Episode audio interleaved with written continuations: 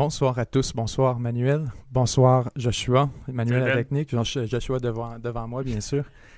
Euh, grand plaisir aussi d'être avec vous, les auditeurs, euh, à la maison. C'est euh, toujours un plaisir renouvelé, bien sûr, de vous retrouver. Je veux, je veux quand même mentionner à quel point c'est une expérience spéciale d'avoir des discussions aussi animées et aussi, disons, touchées avec autant de gens.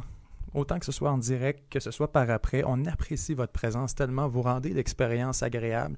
Si c'était avec 15 personnes qu'on ferait ça, l'exercice serait difficile à justifier, mais là, écoutez, la dernière fois, je pense que étiez au-dessus de 450 personnes, 475 personnes en direct avec nous.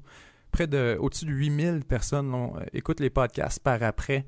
C'est, euh, c'est vraiment c'est un succès gigantesque. c'est grâce à vous, c'est grâce à vous qui le partagez, qui en parlez à vos amis. Les podcasts euh, sur Spotify notamment sont de plus en plus écoutés à chaque semaine. De plus en plus d'entre vous nous écoutent sur Spotify, sur Apple Podcasts, etc. Fait que je veux prendre d'abord une minute en commençant pour vous remercier mille fois de rendre tout ça tellement exceptionnel. Ce soir, on se parle, euh, je pense, du seul sujet dont on pourrait parler raisonnablement, ce qui, ne serait pas l'élection américaine. Ça, ça fait deux podcasts qu'on parle de ça, qu'on va essayer de s'en tenir à autre chose. Mais je pense que ça va quand même tourner autour d'enjeux internationaux, autour de questions de, également de, de, disons, de déchirement social. On pourrait utiliser ce terme-là parce que c'est un enjeu des plus divisifs puis je le, constate de plus en plus à chaque fois où on en fait moindrement la mention. Parce que notre dernière capsule, notamment 7 jours sur Terre, la dernière qu'on a fait pour nos membres exclusifs, c'était sur la logistique du vaccin. Puis j'en ai parlé beaucoup dans la revue de presse cette semaine aussi avec nos membres exclusifs. Euh, puis c'est tellement divisif. Écoute, simplement d'évoquer la question du vaccin, ça place les gens dans un camp et dans l'autre. Et on sent encore, on se retrouve dans la même mécanique là, de, politique toxique où l'adversaire est devant moi, je suis un fantassin contre l'autre. Donc ce soir, c'est une des premières choses qu'on va demander. Je tiens à le mentionner vraiment de bonne foi. On n'est pas dans une équipe ou dans l'autre. Ni moi, ni Josh, ni 7 jours sur Terre, ni Manuel, ni personne. Il n'y a pas personne ici qui finance. Je ne suis pas un employé de Bill Gates, ni Josh. personne. On n'est pas là pour faire avancer un agenda quelconque. Vous le savez, on est là pour alimenter la réflexion, pour le faire avec autant de rigueur, autant de nuances que possible. Et parfois, ça nécessite qu'on fasse l'avocat du diable. La semaine dernière, ça me faisait rire. Il y avait des gens qui disaient On a écouté deux pro-Trump parler. comme. C'est ridicule. Vous avez rien compris. Hmm. Il y en a, je pense qu'il y en a un peu aucun des deux, là, mais la seule question étant on disait justement qu'il fallait se faire l'avocat du diable. Si on était pour avoir une discussion, mm. sinon on n'aurait pas de fun à passer une heure et demie à, Orange Man Bad, puis euh, méchant Trump, etc. Fait que la nuance qu'on vous demande de faire ce soir, peu importe le cas dans lequel vous êtes, c'est de comprendre euh, qu'on est sur un enjeu qui va plaire à personne si on n'a pas l'intelligence de comprendre de quelle place on vient, puis qu'on vient d'une bonne place, il n'y a pas personne ici qui est là pour alimenter la chicane ou quoi que ce soit. Puis je veux que vous soyez indulgents avec nous là-dessus. Fait qu'on va avoir une discussion pas facile, mais c'est important que vous soyez indulgents. Puis je vous en remercie d'avance. Mais je veux que vous le sachiez, on n'est pas dans l'équipe de personne. Non, exact.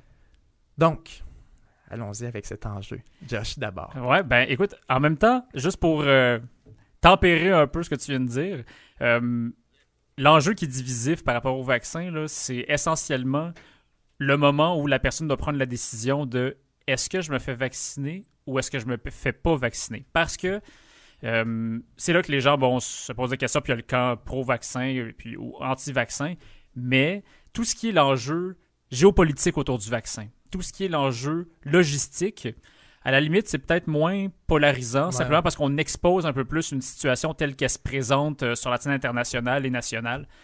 Fait que j'aurais tendance à commencer peut-être pour y aller peut-être du macro vers le micro avec un peu l'enjeu géopolitique international, la façon dont le vaccin se présente à nous. On va commencer avec ça, c'est-tu, puis on n'aura pas le choix éventuellement, ça va nous amener sur l'aspect social. Mais tu as raison, commençant, on pourrait y aller avec d'abord les présenter la chose. Où on en est, la logistique qui va en venir, puis la géopole là-dedans. Parce que j'ai travaillé justement sur la capsule que, euh, que tu avais soumise il y a quelques jours, qu'on avait parlé sur la géopolitique du vaccin. Et je l'ai édité aujourd'hui, puis j'ai retravaillé dessus. C'est tellement un enjeu fascinant parce que incroyable. Ah c'est vraiment une question des plus fascinantes. Ça va changer le monde, ça va remodeler le monde tel qu'on le connaît. Puis c'est tellement délicat comme, comme enjeu à aborder pour des chefs d'État parce que Bon, OK, pour essayer de mettre la table, ce que les ce à quoi les personnes se seraient attendues, les populations mondiales se seraient attendues quand la pandémie a été déclarée, c'est une forme de d'association internationale des scientifiques, des équipes de chercheurs, pour que tout le monde uni soit capable de faire front commun face au virus qui, qui, qui nous menaçait. Puis c'est pas vraiment la direction qui a été prise, non, hein, non? Puis c'est, on est plutôt arrivé dans un, finalement, dans un scénario de compétition entre les, entre les États, euh, compétition entre les différentes compagnies pharmaceutiques, parce que c'est rapidement devenu, on dirait que plus l'enjeu devenait grave, ben plus c'est devenu, c'est qui qui va réussir à trouver la solution en premier, qui, va réussir à trouver le vaccin en premier? Fait que ça a comme ça a comme donné une impulsion qui n'était euh, pas celle à laquelle peut-être les gens s'attendaient. En même temps, là où, je voulais revenir en disant que c'est délicat peut-être pour les chefs d'État, c'est que tu peux pas non plus commencer trop trop fièrement à parader, moins que tu sois la Chine ou la Russie. Mais mettons que tu n'es pas ni la Chine ni la Russie, à arriver puis parader tant que ça comme, comme quoi c'est toi qui vas réussir, tu vas gagner contre les autres, parce qu'il faut quand même que tu maintiennes l'illusion que on est tous dans la même équipe, ah puis on, a ben, une humanité partagée. C'est ça qui est intéressant. Moi aussi, c'est la réflexion que j'avais faite quand j'ai regardé le podcast, que, pas le podcast, la capsule, j'étais comme, s'il y a un enjeu qu'on aurait pu, de manière utopique, c'est vraiment utopique de le penser, ben honnêtement, c'était naïf, puis c'était vraiment, c'était niaiseux de le penser, qu'on aurait pu affronter cet enjeu-là de manière collective, de manière collatérale, que, l'entièreté de la planète aurait collaboré là-dessus. Que ça aurait été euh, ça aurait été une façon, à la limite, d'unifier la planète. C'est presque romantique comme concept. Sous la tutelle bienfaisante de l'OMS. Ben, du, non, ben, du vaccin, dans le sens que pour le bien de tout le monde, on aurait travaillé sur un vaccin. Puis il y a quelques constats qu'il faut faire là-dessus. D'abord, une chance que c'est pas comme ça que ça s'est passé au sens commercial de la chose. Pour plusieurs raisons. Parce que la compétition aura été le nerf de la guerre là-dessus. C'est justement cette compétition entre les pays, entre les États, entre les pharmaceutiques, qui a relancé la course puis qu'il l'aura accéléré de manière dramatique. Puis, euh, si tu regardes par exemple la Russie, la Chine, on va en parler justement dans la capsule, ce qu'on prépare sur la, géopolitique du, vaccin, mais c'est fascinant de voir le rôle qu'ils ont joué là-dedans parce qu'une chance qui était là d'une certaine manière. Parce que de notre côté, le record absolu pour la création d'un vaccin, c'est 4 ans dans l'histoire de l'humanité. Là, on le fait en moins d'un an. Ça relève de l'impossible. Ah, ça relève du n'importe quoi. Vraiment, Maintenant qu'on sait ça, pourquoi on est arrivé à un tel résultat? C'est à cause un peu d'acteurs comme la Russie et la Chine qu'on voyait de l'autre côté en train de préparer un vaccin à une vitesse effarante qu'on ne pouvait pas à côté de notre bord, à moins d'abattre certaines limites dans notre système. Puis certaines, certains cerceaux au, travers desquels il y a Le processus régulateur devait être allégé. oui, il fallait qu'on allège la machine au complet pour que ce soit plus facile de, que nous, nos compagnies, proposent quelque chose. Parce qu'on est très conscient que s'il fallait que ce soit la Chine ou la Russie qui débarque avec un vaccin demain matin, qu'est-ce qu'on fait? Ben oui, qu'est-ce que tu fais? Puis là, on le voit, la Chine a commencé, on le lisait tout à l'heure avant d'entrer en ondes, un article très intéressant qui est du Devoir. Ceux qui veulent le lire, c'est une euh, question sur le, vaccin en général. C'est sorti aujourd'hui, fait qu'allez voir la page du Devoir. Je ne sais pas le titre exact, mais très, très intéressant. Puis on y, on, y parlait justement du Brésil qui, euh, qui euh, a utilisé le vaccin chinois et qui a dû en arrêter l'usage parce qu'on a des sévères complications, des, même pour pas parler de complications extrêmes, on a dû arrêter tout ça. Et euh, imagine s'il a fallu qu'on admette ça à notre monde, tu ben comprends? Et ça, on le voyait venir. Puis, indépendamment de la sécurité du vaccin, moi, là où je veux en venir surtout, c'est le pouvoir économique que ça donne. Aussi, il faut que ce soit un État qui possède ça, le leverage incroyable que ça donne. Ça n'a pas de maudit ben d'allure. Puis c'est une, phrase que j'ai utilisée aujourd'hui, puis je me disais, c'est à peu près ça. Puis je l'ai écrit parce que je me disais, comment le formuler? Le vaccin, c'est la monnaie d'ultime. C'est la monnaie d'échange ultime de tous les États, et surtout des puissances. À partir du moment où tu regardes ceux qui sont en avance actuellement, de Moderna, Pfizer, etc., les Chinois, les Russes, Russie, Chine, États-Unis, Allemagne, France, Australie, je Australie, pense aussi, euh, c'est à peu près ça. Tu comprends les grands joueurs. C'est les puissances mondiales. C'est un jeu de puissance. C'est un ballet de puissance. Donc là, quand tu regardes ça, qu'est-ce qu'ils vont faire avec si jamais il y en a un qui l'obtient en premier? Certainement, ils vont le donner aux alliés stratégiques en premier. Mais ensuite, à qui? Aux convoités.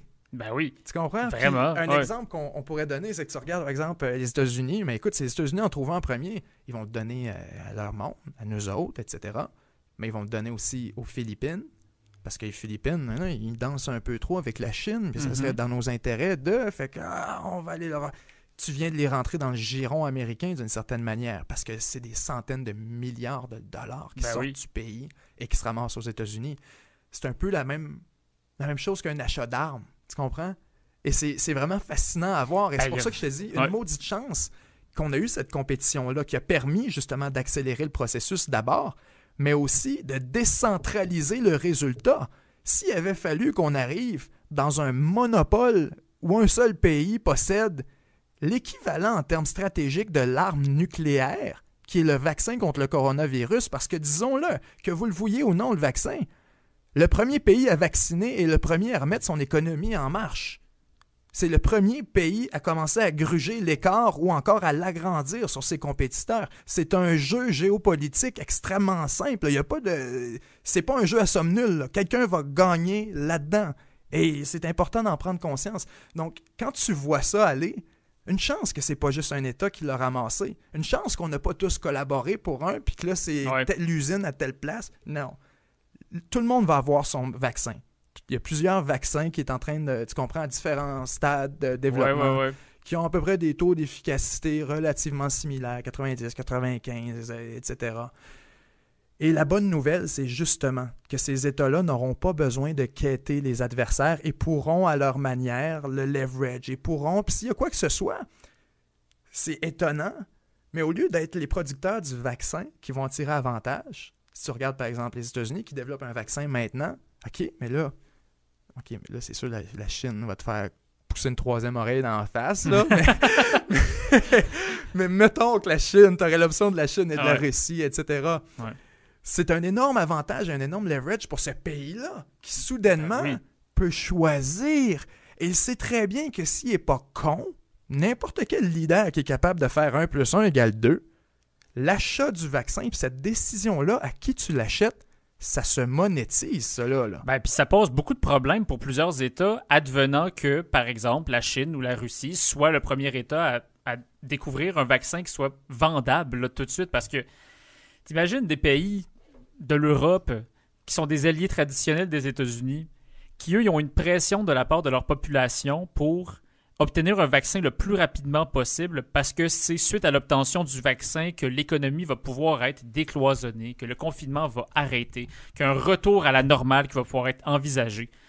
Bon, si la Chine arrive avec un vaccin puis qu'ils disent on l'a, on peut vous le vendre, puis que le, le compétiteur, quand même bien, il serait à les ventes trois semaines. Les ventes de Q-tip vont exploser. Ouais, les ventes de Q-tip, exact. Acheter des actions Q-tip, troisième oreille. Mais peu importe. Ouais, mon gag était next level. C'était ça, pour les intelligents en avant de l'autobus. Ah ouais, ils l'ont tout catché. Mais c'est ça, fermons la parenthèse.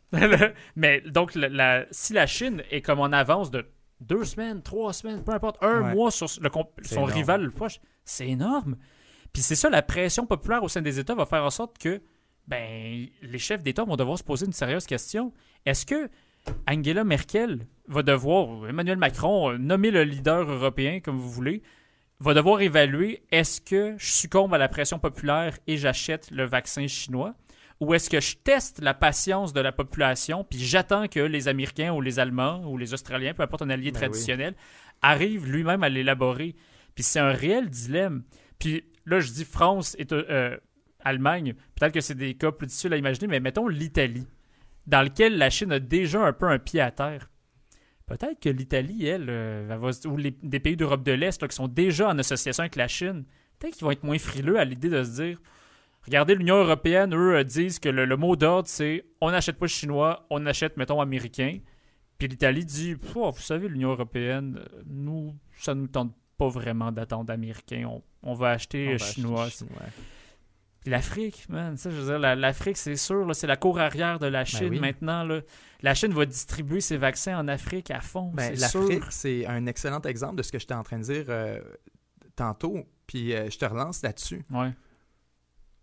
Parce que s'il y en a un qui peut monétiser ça, tu y penses, c'est l'Afrique. Tu comprends?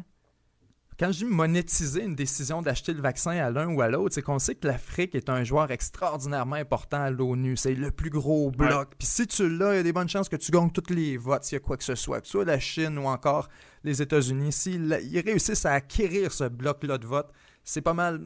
L'affaire est dans le sac à l'ONU pour tout ce qu'ils veulent quand tu sais ça, et que tu sais de la manière dont l'Afrique s'est rapprochée de la Chine dernièrement, qui est devenue vrai, la cour arrière de la, de la Chine, la Chine de la Chine, dans le fond.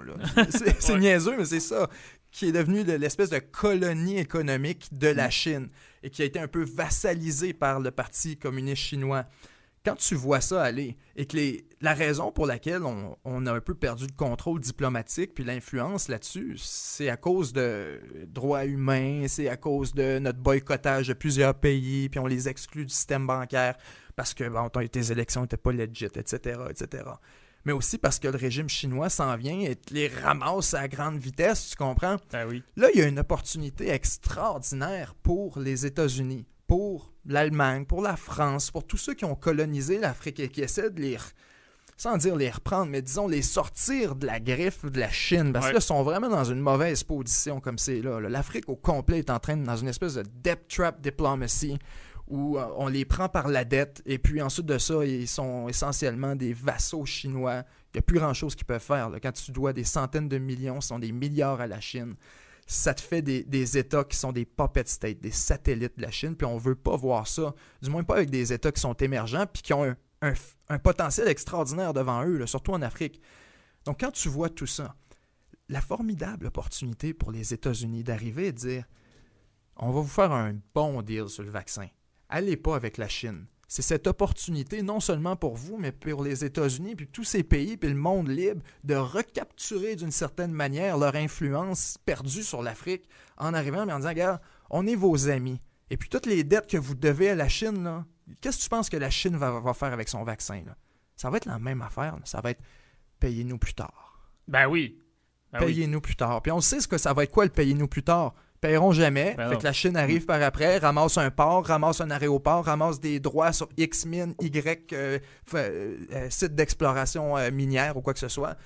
La Chine, c'est comme ça qu'ils opèrent. Maintenant, quand tu sais ça et que tu es vraiment réaliste, c'est l'occasion, tu comprends, pour les États-Unis, puis de dire, regarde, on va vous le faire gratis, ou on va vous le faire vraiment pas cher, ou on va assumer les coûts, quoi que ce mais en même temps, j'aurais envie, envie, de te relancer là-dessus. Est-ce que les États-Unis, le Royaume-Uni, la France, l'Allemagne ou l'Australie ont la volonté ou même la capacité de pouvoir fournir l'Afrique de la même façon que la Chine peut le faire. Zéro. Zéro. Puis la Chine, c'est ça, ils ont l'avantage parce qu'ils savent qu'ils vont y gagner exact. C'est extrêmement difficile comme compétition en ce sens-là. Quand tu disais tantôt que, que c'est une bonne chose quelque part qu'il y a eu une pression qui vienne de la Chine puis de la Russie, qu'eux, ils n'ont pas la même lourdeur, euh, le même, la même lourdeur du processus régulateur, ça, nous, ça a forcé la main aux pays occidentaux à essayer d'accélérer la production, la découverte d'un vaccin ici.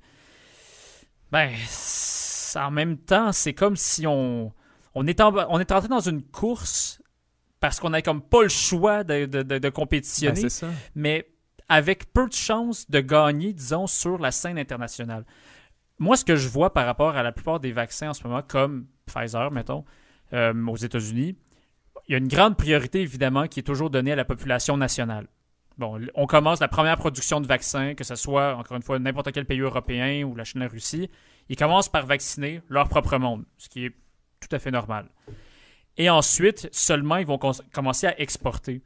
Mais c'est là, c'est rendu dans. Une fois que tu es rendu à exporter, là, tu es en compétition avec tout plein d'autres acteurs. Puis là, les relations diplomatiques reprennent. Puis là, les querelles, les tensions vont reprendre aussi.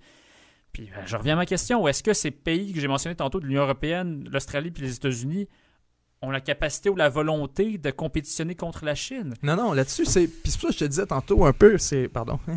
c'est l'ordre mondial qui est en train de changer puis qui va, qui être remodelé parce que c'est une opportunité. Non, oui, je parlais tantôt d'opportunité pour les États-Unis, mais le fait est que je suis conscient de ça. Ils vont rien faire de ça puis ils vont le laisser aller parce que notamment à travers Trump, mais c'est poursuivi par Biden de la même manière.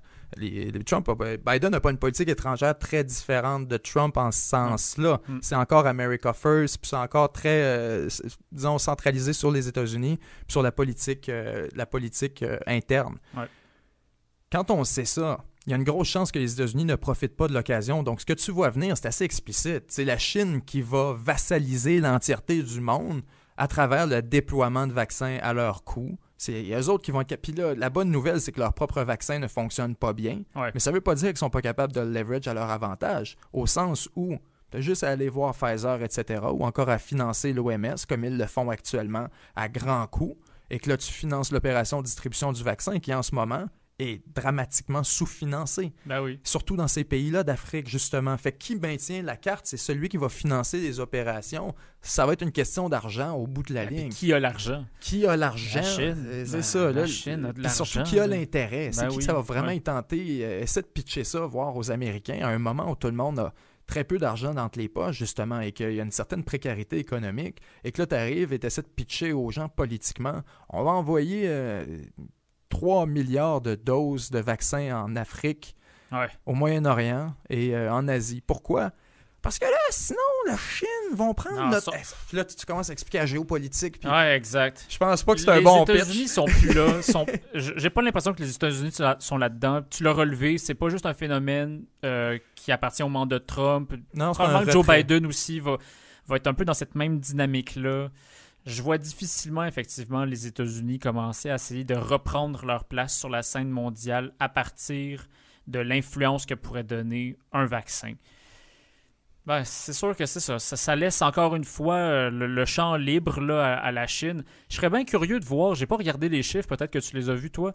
C'est quoi le, le degré d'implication financière du Parti communiste chinois pour aider c'est euh, la, découverte et la production d'un vaccin en Chine.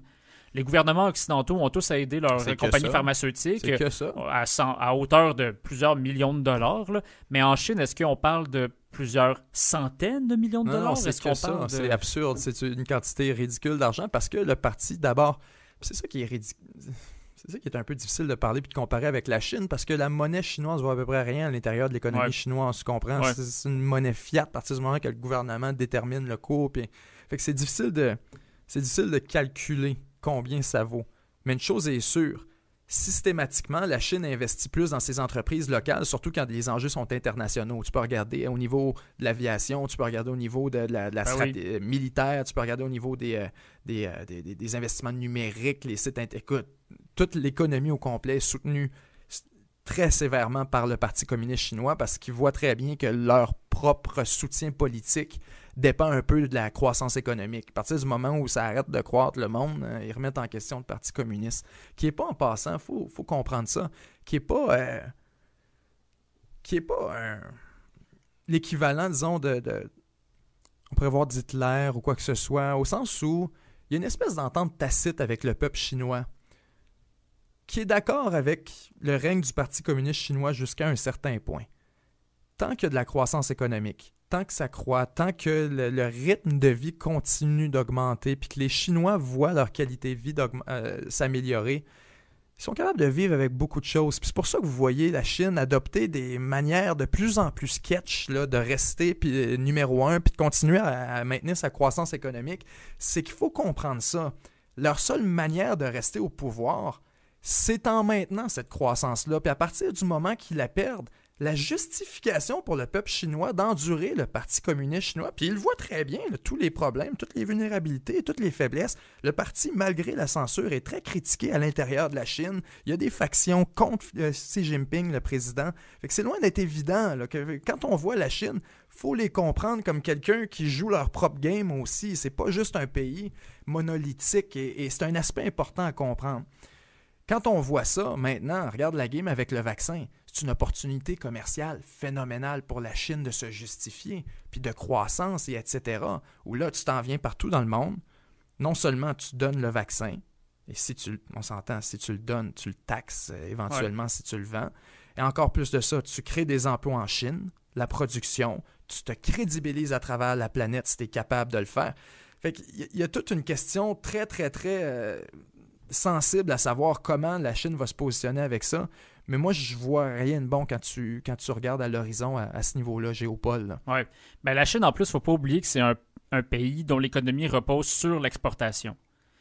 Donc, en partant, c'est sûr que la logique dans la, dans la. C'est ça, c'est essentiellement ça. Donc, la logique par rapport au vaccin de monétisation, de rentabilité, elle vise essentiellement les marchés internationaux c'est pas à l'interne que tu vas être capable de rentabiliser ton vaccin. Le, marché intérieur chinois n'est pas aussi riche, il est loin d'être aussi riche que l'Occident. C'est pour ça d'ailleurs que les États-Unis et la Chine sont, aussi ben complémentaires, aussi rivaux, parce que la Chine est principalement exportatrice, les États-Unis sont le plus grand importateur au monde, et leur principal la personne de qui, l'État de qui importe le plus, c'est la Chine. Bon, je veux dire, c'est comme pas évident comme dynamique, euh, c'est sûr, à, travailler. Mais il y a quelqu'un qui a dit quelque chose autrefois, puis j'ai trouvé que c'était une très bonne manière de le voir. La Chine est encore aujourd'hui, il faut le comprendre, beaucoup plus proche de l'Inde que des États-Unis. C'est comme un point très, très important à comprendre. Mais on regarde la dimension de l'économie. 80-85% de la Chine est encore tragiquement pauvre. Euh, c'est vraiment des drames humains. Puis tu te promènes dans une région, c'est très triste. Là. Puis c'est un peu un des gros problèmes du régime chinois qui doit cacher ça, puis qui essaie de pas trop faire venir de journalistes de l'étranger. Fait que bref, euh, toute cette question-là de la Chine, on va essayer de la laisser plus de côté puis s'en aller sur euh, la logistique du vaccin en tant que tel. parce que ça, c'est vraiment un autre défi. Un bordel, bien réel. Puis c'est, ah, d'ailleurs, juste petite parenthèse avant de te laisser aller là-dessus, mais c'est un défi que tu sois la Chine, la Russie, les États-Unis. Je veux dire, l'échelle est tellement immense. Ça s'est jamais vu. C'est du jamais vu. Un vaccin qui doit être distribué à l'échelle mondiale. Bref, j'avais juste envie de dire que c'est un défi pour ben, peu importe quelle puissance. On va l'explorer, le défi, si tu veux. Puis c'est extrêmement intéressant, je trouve, parce que ça montre un peu les, les, limites de la capacité industrielle de la planète. Puis la dernière fois qu'on a vu ce genre de comparaison-là, puis qu'on rentre dans ce genre de monde-là, quand tu y réfléchis, puis que tu es un peu un élève de l'histoire, euh, c'est la Deuxième Guerre mondiale, c'est la Première Guerre mondiale, c'est les grands conflits où tu as des pénuries, où tu as du rationnement, où on dit, là, attends, là, on a besoin de cette matière-là pour X besoins, puis t'arrêtes le reste. Là. Mm. On en a besoin. Et quand tu penses au vaccin, c'est un des plus gros prélèvements, puis il faut le voir comme ça, on va le voir dans un autre angle ensuite pour les pharmaceutiques, mais c'est un des plus gros prélèvements de matières premières sur la planète d'une société. Écoute, ça va avoir aucun sens. Ça. La, faut que tu produises 15 milliards de doses. Peu importe qui est le, winner, là, puis peu importe la composition si tu veux vacciner l'ensemble de la population mondiale. C'est ça. Mettons. Pour deux, doses pour tout le monde. Puis même, là, c'est ça, exactement. Disons 10 et 15 milliards de doses. Fait que même si tu les mets à une pièce chaque, ce qui ne seront pas à une pièce chaque, soyons très clairs, ça va être beaucoup, beaucoup, beaucoup plus que ça. Puis on pourra y venir tantôt. Mais une fois que tu considères ça, qu'il y a énormément d'argent sur la table et que tu as tout ça, là, que tu vas, faut que tu extrais la matière première, là, c'est toutes les mines du monde qui sont mobilisées. Si tu veux du cobalt, du mercure, quoi que ce soit, il faut que tu ailles le trouver, que tu. Tu comprends? Faut que tu t'approvisionnes dans cette matière-là. Ça, c'est le premier défi qu'il va falloir qu'il soit adressé par toutes ces compagnies-là. Il va falloir qu'ils trouvent une manière de s'approvisionner de leur matière première nécessaire. Là, ils nous disent on a un vaccin. OK. Tu as trouvé comment faire? Ben oui. Tu comprends?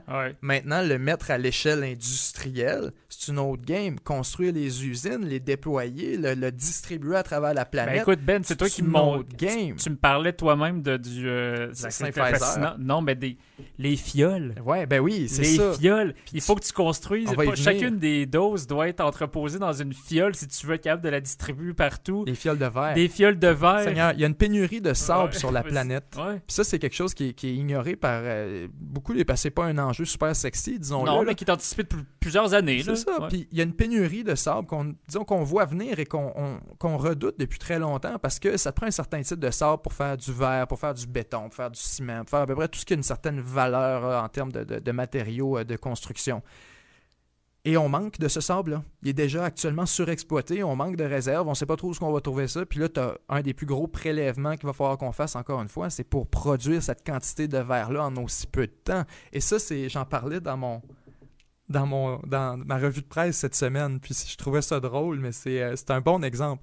On peut parler de l'exemple des McRib de McDonald's. OK. Je connais pas ça. Les McRib. Pourquoi il y a juste des McRib un certain bout de l'année au McDo? Aucune idée. Tu te dirais, c'est juste une stratégie de communication. C'est parce que ah, le McRib est là, tu comprends? Puis après ça, il s'en va. On sait pas quand il s'en va, mais il va s'en aller, puis il va revenir à un moment donné.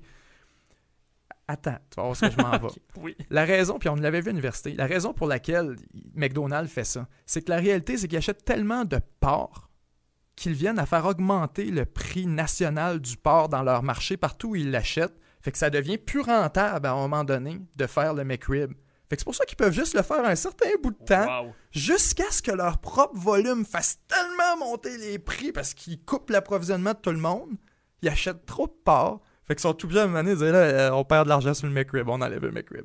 Ah, ouais. Fait là, j'étais comme, voyons, mais ça donne une idée de la dimension de Wow. McDonald's, Oui, qui est quand même le plus gros acheteur de pommes, le plus gros acheteur de ci. Puis l'exemple du McRib est bon pour le verre, pour tous les matières premières, toutes les matières premières qui vont être utilisées dans le vaccin. Vous comprenez mon exemple maintenant? Où là, si tu as besoin de quoi que ce soit, fine, ça fonctionne et ton prix abordable pour ton vaccin de, je sais pas, 10, 12 piastres la dose, c'est correct là. Mais est-ce que c'est correct dans un an? Quand tu as 3 milliards, 4 milliards de doses de passé, que tout le monde s'approprie ces matières premières-là, que le, Il y a un phénomène de rareté, ça coûte de plus en plus cher. Qu'on se l'approprie, que les gens y investissent, que, écoute, ça devient une, une espèce de Ah bordel la seconde que de l'argent. Là. Fait que cette première question-là, le logistique, est absolument inquiétante quand tu commences à le voir sur cet angle-là. Vraiment. De, on a-tu assez? OK, c'est correct. C'est sûr qu'il y en a assez pour le monde avancé. La question est beaucoup plus sur l'Afrique, sur le Moyen-Orient, sur tous ces pays, justement, comme je disais tantôt, qui dépendent des programmes de seconde main. Ouais. Où là, on va arriver avec nos restes, puis nos, nos Windows XP, puis salut! Voulez-vous un vaccin? Ouais. en 2026? Ouais, Pas le coronavirus! Ouais, ça vous dit quelque chose? Désolé! Ouais, ça nous a pris un peu de temps, mais on est rendu là. L'avion est en retard, mais euh, en tout cas. Mais ça, bon, ça c'est déjà le premier enjeu. Deuxième enjeu, ça serait logistique, ça serait celui de bon l'entreposage tempéré. Bon là, Pfizer a fait sa sortie comme La quoi. température, ouais. Ouais, la température, fallait que le vaccin soit entreposé à une température de moins, 80, euh, Moins 74. 70, ouais, c'est moins 74 degrés Celsius, alors qu'en moyenne, les vaccins, de façon générale, peuvent être euh, euh, entreposés à une température de moins 20 degrés Celsius. Donc là, il y a un écart très considérable. C'est sûr qu'il y a d'autres vaccins que Pfizer qui proposent des, euh, des vaccins qui n'ont pas besoin d'être réfrigérés ou congelés à cette même température. Ouais, les autres s'en viennent. d'autres qui s'en viennent.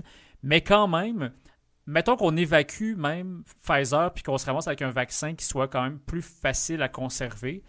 La pression que ça va mettre sur la chaîne logistique. Bon, là, je voyais, j'ai j'ai appris un terme en faisant la recherche, c'est la chaîne frigorifique. Donc, la, Ouais, chaîne. cold chain, comme Ouais, la en cold anglais, chain ouais. en anglais, exact. Traduit en français, en chaîne frigorifique. C'est là- bien dit, Ah, ouais, en tout cas, c'est Wikipédia qui m'a appris ça. Puis, euh, Vas-y, ben, c'est ça. Bock. Donc, ouais, mais- merci Benjamin. Le- donc, la chaîne logistique est divisée en tout plein de sous-ensembles de pe- petites chaînes logistiques. Puis un de ces sous-ensembles-là, c'est la chaîne frigorifique. Puis c'est dans cette chaîne-là, par exemple, que tu vas avoir des même des choses pour la viande, mettons, qui doit, qui doit être Ah ouais. transportée. Bon, ben, il faut que tu ailles ton camion, que ce soit pas juste un camion euh, bien cam- ordinaire. Ça prend un camion à crème glacée, Un essentiellement. c'est ça, t'as besoin d'un gros camion à crème Ah ouais. glacée pour transporter toute ta viande. Puis bon, le camion, c'est un là, exemple, mais t'as glacée- besoin de ça sur toute ta chaîne. Là. La crème glacée à moins 74. Hey, mais c'est ça le défi. Comme tu dis, sur toute la chaîne, c'est ça le problème. Tu me dis Pfizer. OK, puis c'est ça qui est important à comprendre. Pfizer, on a un vaccin. Attends, tous les vaccins ne naissent pas égaux au sens où, si, mettons, je te dis, Ah, j'ai un test du coronavirus, viens, je vais te tester. Mais mon test, c'est un, c'est un test où euh, je te mets la, la- la- la chose de ça de profond dans le nez, là, puis euh, quand tes yeux virent, je- tu comprends quelque chose d'archi désagréable. Ouais. Versus ce qu'ils viennent de se rendre compte ici au Québec, la gargarisation. Ouais. Là, tu sais juste Ben oui, oui, je sais un peu, C'est une avancée incroyable. Puis ils font juste écoute, j'ai besoin d'identifier à l'intérieur de la gargarisation s'il y a quelque chose. Puis c'est bien en masse comme échantillon, c'est bien moins in- invasif. Et là, tu te dis, imagine la même chose pour le vaccin, au sens où, si tu me dis que tu as un vaccin, OK, quel vaccin? Si ton vaccin a besoin d'être frigorifié à moins 74 degrés Celsius, réfrigéré à moins 74, ça n'a aucun sens. On peut pas, il est inopérable ton vaccin. Parce que comme tu disais tantôt, OK, nous autres, on va l'envoyer au Canada, là, OK, dans le nord, il n'y a pas de problème, on va être correct. Là.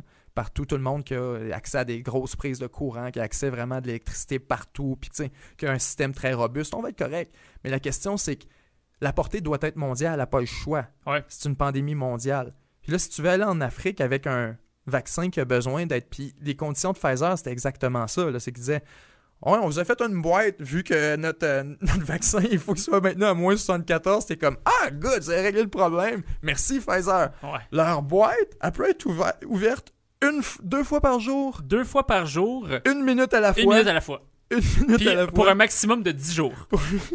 Il y a tout qui plante dans Sans cette histoire ça, elle vient, elle perd sa température, puis tous tes vaccins sont Ouais. plus bons et Exact. périmés. Fait que bref, là, à un moment donné, là, comme... Tous les vaccins ne sont pas égaux. Fait qu'il faut pas non plus prêter à, à quiconque de, de victoire en avant juste parce qu'ils ont passé la ligne d'arrivée. Un peu comme les tests, comme je te donne l'exemple tantôt avec les. C'était un bizarre d'exemple, mais avec les, les prélèvements nasaux, c'est un peu la même chose. Où tu sais, c'est le moins intrusif, le moins tannant, le moins d'effets secondaires, c'est celui down the line qui risque de gagner. Mais là, on ne Ouais. saura pas vers un bon bout aussi, là, lequel de la gang qui est le meilleur, jusqu'à ce qu'ils sortent tous. On nous dit, moi, c'est euh, 4 degrés, 3 degrés, de 2 à 6, de 2 à 8. Il y a tout cet aspect logistique-là qui va être extrêmement important à considérer puis qui est à ne pas négliger quand tu penses à une opération mondiale. Ben de exact. C'est pour, ça que même si c'est pas moins 74 degrés Celsius qu'il faut, même si c'est 2 degrés, peu importe la température que c'est, le fait est que la pression que ça va exercer sur la, scène, sur la chaîne logistique va être. C'est du jamais vu. Ben c'est vu. incommensurable. Puis le- un bon exemple que j'ai, il y a quelqu'un qui m'avait donné, c'est euh, Amazon. T'es comme Amazon ont de la misère à livrer tout le monde dans le temps des fêtes. Ouais. C'est la plus grosse compagnie de la planète. Puis ils sont qui a des réseaux de bons distribution partout. C'est juste ça qu'ils font de leur vie. Ouais. Être le plus efficace possible dans des questions de jours, de minutes, pour que ce soit shippé des distributions partout. Ils sont pas capables de toffer Noël. Ils sont pas capables de toffer un début de coronavirus où là, c'est pas tout le monde en même temps là, qui commande sur Amazon. Là. Puis c'est pas toutes les adresses, puis c'est pas, puis sont pas tenus de livrer dans les mêmes critères qu'ils le seraient avec un vaccin ou quoi que ce soit. Fait que tu sais, t'as cette question-là aussi à savoir qui est capable de distribuer ça? Vraiment, là, vous allez me dire, euh, l'ONU. Euh, Vraiment? Non. Vous pensez vraiment? Ben non. Qui? L'OMS? Les casques non, bleus? ça, ça n'a aucun sens. Qui s'occupe de ça? Une fois, là, mettons que. On va revenir au cas de l'Afrique parce que c'est vraiment celui qui est le plus évocateur. T'arrives avec plein de vaccins, là. Puis c'est quoi? Tu vas voir le gouvernement éthiopien, puis tu lui dis, tiens, prends le relais. Salut. Ça arrivera Mais- jamais à la, aux citoyens, là. Tiens, on a 40, 45 000 vaccins, là. Il y a un truck, là. Ouais. Puis il en arrive un autre dans 4 heures. Fait que fais ça vite, puis Ouais, mets ça. de- Arrange-toi avec ça. Non, Eh non. Quand- Évidemment, comment il va pouvoir que ce soit, gérer quoi que ce que ce soit nous qui le fasse. Et là, tu te viens à dire Ah, ça, Seigneur, c'est pas drôle. Ah, c'est triste à y penser. Ça te prend une force militaire pour le faire. Et je vais, avoir l'air du, gars catastrophiste un peu, puis moi, puis Josh, on en riait tantôt, parce qu'on se disait c'est clair que c'est l'armée qui va s'occuper de ça au Canada, c'est évident, parce que c'est un enjeu qu'on avait soulevé aussi pour les membres exclusifs dans la capsule de cette semaine, où on disait qui a vraiment la capacité de s'occuper de ça? Quel ministère fédéral à qui on fait assez confiance pour dire OK, tu prends ça, tu vas distribuer ça à tous les Canadiens, puis tu vas faire dans un délai normal. Là, puis, on a vu comment ils ont géré au niveau de l'administration publique le- les premiers chèques de- de- d'aide de, d'aide pandémique, les premiers euh, PCU, etc. C'était le bordel. Ouais, c'est- c'est comme si n'importe quoi. Puis ils ont accepté que c'était n'importe quoi. OK, ça c'est un volet du fédéral, vous allez me dire. Ciblez-moi celui qui est capable de livrer ça. C'est pas Post Canada. C'est pas, tu sais, à un moment donné, là, on n'a pas les outils en dehors de l'armée comme institution pour livrer une opération de la sorte. Là, moi, je voulais pas avoir l'air du gars qui fait comme parler d'armée quand tu parles de vaccin parce que ça fait un lien extrêmement louche. Puis tantôt, avant d'entrer en nombre, puis d'ailleurs, je l'ai retiré de la capsule pour ça. Puis j'étais comme, je vais pas le suggérer. Mais les États-Unis, c'est eux qui gèrent tout l'aspect logistique. Ça va être l'armée. Au Canada, on l'a vu juste avant d'entrer en nombre, c'est l'armée qui va gérer toute la question logistique. C'est-à-dire, est-ce que ça disait ce- c'est pas écarté comme, euh, comme option Que les militaires allaient être impliqués. C'est Ça ok. les, militaires allaient être impliqués dans la distribution du vaccin. Comme quoi, c'est pas mal l'armée qui va être là-dedans. Mais là, donc, dis- si c'est l'armée qui est là-dedans, parce que ça ouvre la brèche à une autre critique aussi, ça veut dire que le gouvernement fédéral, son intention, c'est d'assumer pleinement le contrôle et l'organisation Ah de la a distribution du vaccin. Il n'y a pas le choix. Il n'a pas le choix. Mais c'est sûr qu'il va, il va prêter flanc à la critique de cette compétence provinciale. Je sais. Mais là, je vais. Puis je sais. Mais là, je suis un souverainiste en plus, puis je vais trahir my people. C'est pas une Mais- question de travail ou pas, c'est juste. Non, non, je Ben, sais. Ouais. Mais même point que. Je vais tourner ma langue cette fois. Pour reprendre ta comparaison avec l'Afrique, est-ce que tu ferais confiance au Nouveau-Brunswick? Non, mais exact. débarquer, puis je te donne. Voilà, Le tu sais. Ou à Hicks. Nouvelle-Écosse, ou Ouais. c'est- à Non, mais exact. je Non, je comprends tout à fait. T'as des même- provinces qui sont Dans le sens. Même, moi, je posais Quand on parle de la qui, question. qui, là, est responsable pour ben faire oui, ça, C'est sûr. Mais moi-même, Personne. là où j'en venais par rapport à le système ma de santé mais québécois. c'est ça, le système de santé québécois. Je veux dire, malgré, malgré toute euh, sa valeur, le fait est qu'on n'arrête pas de nous, euh, nous, nous- nous rabattre les oreilles du fait que le système de santé québécois il est débordé en ce moment. Bon, ben, s'il est déjà débordé, puis que tu lui ajoutes le fardeau de devoir organiser le- le- le- le- la vaccination, il est déjà débordé. Comment il va réussir à gérer ça? A ça, c'est. Je ouais. veux dire, c'est, T'as pas d'infirmière, t'as pas rien. Com- les préposés sont déjà débordés Ouais, partout exact. dans les CHSLD. Mais, puis encore une fois, même, en tout cas, la, encore la logistique. Le vaccin, il arrive. OK. Pfizer nous vend 20 millions de vaccins au Canada. Le gouvernement fédéral achète les 20 millions de vaccins. Une fois qu'il les a, où est-ce qu'arrivent les vaccins? Ouais. Est-ce qu'ils arrivent tout en comme à Toronto, à Ottawa, puis ensuite de Ottawa, ils sont distribués Mais dans ça, chacune des provinces? C'est. Même pas si. Ça, c'est, ça reste des, des détails. Mais il y a quelque chose qui, qui est très intéressant de voir la logistique. Puis Joey Aubé en parle euh, sur le chat euh, d'un commentaire. Il dit l'armée qui s'occupe des vaccins. Puis là, je m'en allais tantôt aussi. C'est un peu ça le problème euh, quand tu sais que c'est l'armée qui va le distribuer. C'est, ça va énerver beaucoup de conspirationnistes. Là. Et c'est com- compréhensible. Quand l'armée. Écoute, tu parles de vision dystopique. L'armée débarque, injecter le monde. Là, tu comprends? C'est- c'est- si tu veux jouer dans ce film-là, là, t'as tout t'as tout pour jouer dedans. Là. Toutes Mais est-ce les- que c'est les- l'armée les- qui va être responsable elle-même de là. faire l'injection dans le bras? Euh, Il faut que tu aies peut-être- une, qualification pas, minimale, Peut-être j'imagine. pas, mais tu vois quand même de l'armée s'occuper. Tu comprends? Fait que Ouais. je peux comprendre là-dessus la question de perception, mais là où ça m'amène surtout, c'est quand on s'en allait sur l'Afrique, euh, je vais finir là-dessus rapidement. Ouais. Mais si tu parles que les seuls qui ont les compétences pour ça, puis que nous autres, dans nos propres pays, on est donc bien avancés, on est donc bien réveillés, puis yeah, coronavirus, on a un vaccin, puis que c'est l'armée qu'il faut qu'ils s'occupe de ça parce qu'on a trop les deux doigts dans le nez pour s'occuper de quoi que ce soit, nous autres mêmes, avec notre appareil public régulier civil. Euh, là, tu vas me dire que l'Afrique, eux autres, ils devraient pas utiliser leur armée. Et que- Tu sais, ça, c'est un Ah, premier, ouais. première question. Ah, là. Quelle armée en Afrique est légitime à 100%? Il y en a quelques-uns pays là, qui s'en tirent bien. là. Ouais. Mais il y en a une maudite gang là-dedans que l'armée, c'est un appareil du pouvoir puis de l'autorité, puis c'est le bordel. Puis l'armée là-dedans, je sais pas combien c'est ça pour 5 cents. Fait que même leur armée, qui est, tu fais rentrer l'armée, une armée étrangère, l'ONU, l'ONU n'a pas une scène pour faire ça. Ben Ça, non. faut comprendre. Fait que ça vient de tous les pays. Personne ne va donner de l'argent à ça. Fait qu'il faudrait que ce soit une armée étrangère, idéalement, dans le scénario idéal, qui débarque vacciné. là. Imagines-tu un peu où on est rendu, Ben non, là? on parle d'un déploiement massif militaire, Ben, c'est une ça, opération outre-mer complètement. Qui fait ça? Ben non, il n'y a personne. Ah, ça revient à ce qu'on disait tantôt. Qui a la capacité ou la volonté d'assumer cette- ce genre de distribution-là? Personne. Honnêtement. C'est trop lourd. Puis là, là. tu fais quoi? Puis là, je t'avertis, ça, ça va être un gros défi de Joe Biden, là, qui vont voir. Le monde va le voir que l'Afrique, c'est le bordel. là. Ça va être une, ça va être une news story de 2021, là, où on va voir.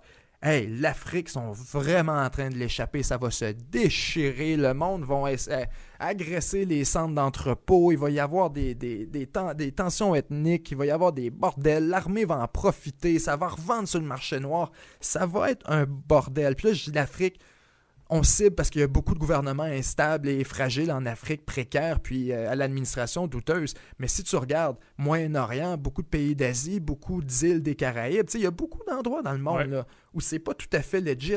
Même ici, on pourrait s'en inquiéter très sérieusement de voir cette quantité-là d'argent passer de main. Puis je voulais en- en- le mentionner tantôt. Quand tu parles du vaccin, puis là, on va y venir euh, rapidement là, sur euh, le vaccin en tant que tel, puis sur le, le principe de vaccination. Mais ça reste un des plus gros. L'achat des gouvernements. là. Les gouvernements qui achètent des vaccins en milliards d'exemplaires à, dans le meilleur des cas, 4-5 compagnies. Ça reste le plus gros transfert de richesse du secteur public Ouais. vers le secteur privé de l'histoire. Ah, c'est du jamais vu. C'est de l'échelle de guerre. là. Où tu prends, écoute, t'as un peu. Toi, tu nous as fait un vaccin, tu es une compagnie privée, tu as développé ça avec beaucoup de notre argent, en passant Oui. aussi. Attends, on va débarquer avec euh, combien tu veux? 200 milliards pour euh, tr- soix- tu vois, 70 millions de doses, whatever. Combien ça va coûter? 20 milliards, 50 milliards, combien tu veux? OK? Tough! Mais toi, t'as pas fait de chèque, là. Tu prends ça Ouais. sur une dette pour les générations futures qui vont Tu comprends que si. Il y a cette question-là aussi à dire le transfert de richesse qui est en train de se faire devant nous autres. C'est du. Je veux pas dire du vol en plein jour, là. Mais c'est un transfert de richesse phénoménal, ah phénoménal, qui va marquer les générations à venir. Vraiment, Ça, c'est certain. Ensuite de ça, c'est quoi le bon prix? Ça, je l'ai ajouté sur le texte initial que j'ai édité euh, pour, la capsule sur le, le vaccin. C'est quoi le bon prix pour un vaccin en ce moment, dans le contexte? Puis j'ai ajouté aussi la question de l'ingénierie civile. On parle souvent d'ingénierie, le, triangle du cheap, fast and good. Tu as trois choses en ingénierie pour lesquelles tu peux souhaiter. Ça peut être rapide, ça peut être bon, puis ça peut être efficace. Choisis-en deux des trois. Ouais. Tu pourras pas avoir les trois. Tu pourras pas avoir les trois. C'est la règle d'or en ingénierie, dans la science, dans tous les, designs industriels, toutes les sphères où on manipule des choses, où tu nous donnes un délai. Ça peut être beau, ça, ça peut être bon, pardon, ça peut être pas cher et ça peut être rapide. Quand tu regardes du vaccin, on peut pas sacrifier sur bon, on peut pas sacrifier sur rapide.